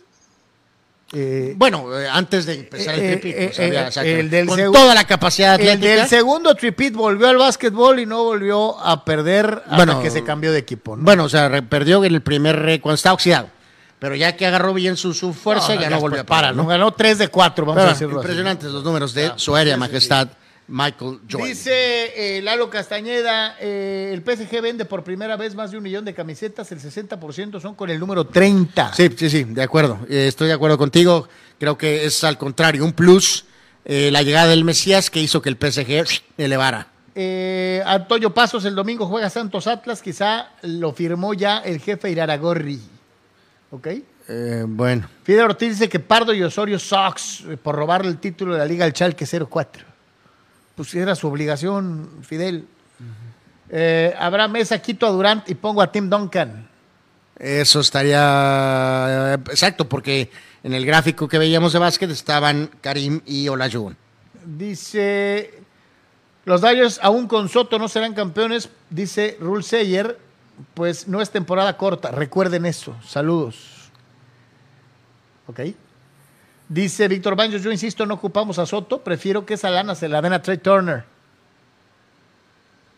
Ok, se refiere a los Dodgers. Sí. Eh, correcto. Dice, dice por acá, Abraham Mesa, Jordan tuvo mejor equipo en su segundo tricampeonato y eso le ayudó a desarrollar más cosas, como su tiro de media y larga distancia. Es buen Nos punto gusta ese. más eh, el Jordan Maduro, al menos a estos No, no, pero tiene razón, Carlos. O sea, Pippen era, aunque esté amargado ahorita, era más jugador en, noven- en, en 96, 97 y 98. Obviamente eran más jugadores Eh, los del segundo más, equipo que más, los más, más maduros, más desarrollados, Eh, y lo hemos puesto varias veces, decíamos yo, ¿a quién prefieres? ¿Al mejor John Paxton o al Eh. mejor Steve Kerr? Y vas a decir, ay caray, los dos tuvieron tiros decisivos para ganar títulos, ¿no? En algún momento. Pues esa está más dura, Eh, ¿no? algunos te dirán, eh, no, y el el, mejor Horacio- Horace Grant jugó bastante el bien. mejor pero- Horacio contra el mejor Rodman, ¿no? Gusano. eh, Pero, por ejemplo, de, lo- de lo que traía de la banca en el primer triplete de Chicago, no había un jugador como Kukoc. Cartwright o Longley. No, pues ninguno de los dos, pero, pero digo, ahí Kukoc sí es un factor, porque El- el- sí, el famoso six man. el primer triplete no hay un jugador en No Chicago que man, se acerque a Kukoc. O sea, Ah, no, pero ahí está, es el mismo coach, que también era diferente, a pesar que era el mismo resultado. El primer.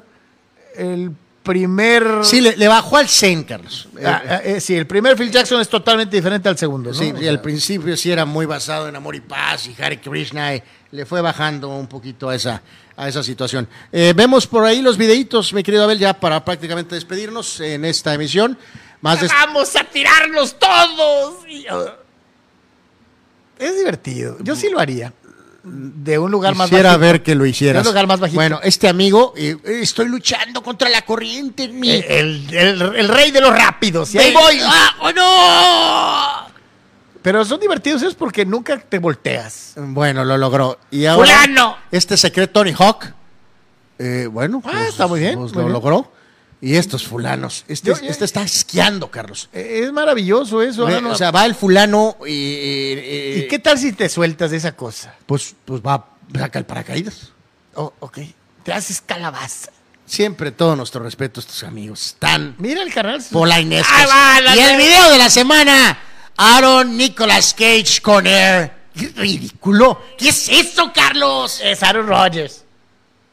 ¿Pero por qué hizo eso? Porque a lo mejor le gustaba mucho la película. Para mostrar sus. Hijos, increíble. El video de la semana, Aaron Rodgers. Ya nos vamos al cagajo, señoras y señores, a todos. Muchísimas gracias. Les recordamos cualquier cosa que pase fuera de lo común.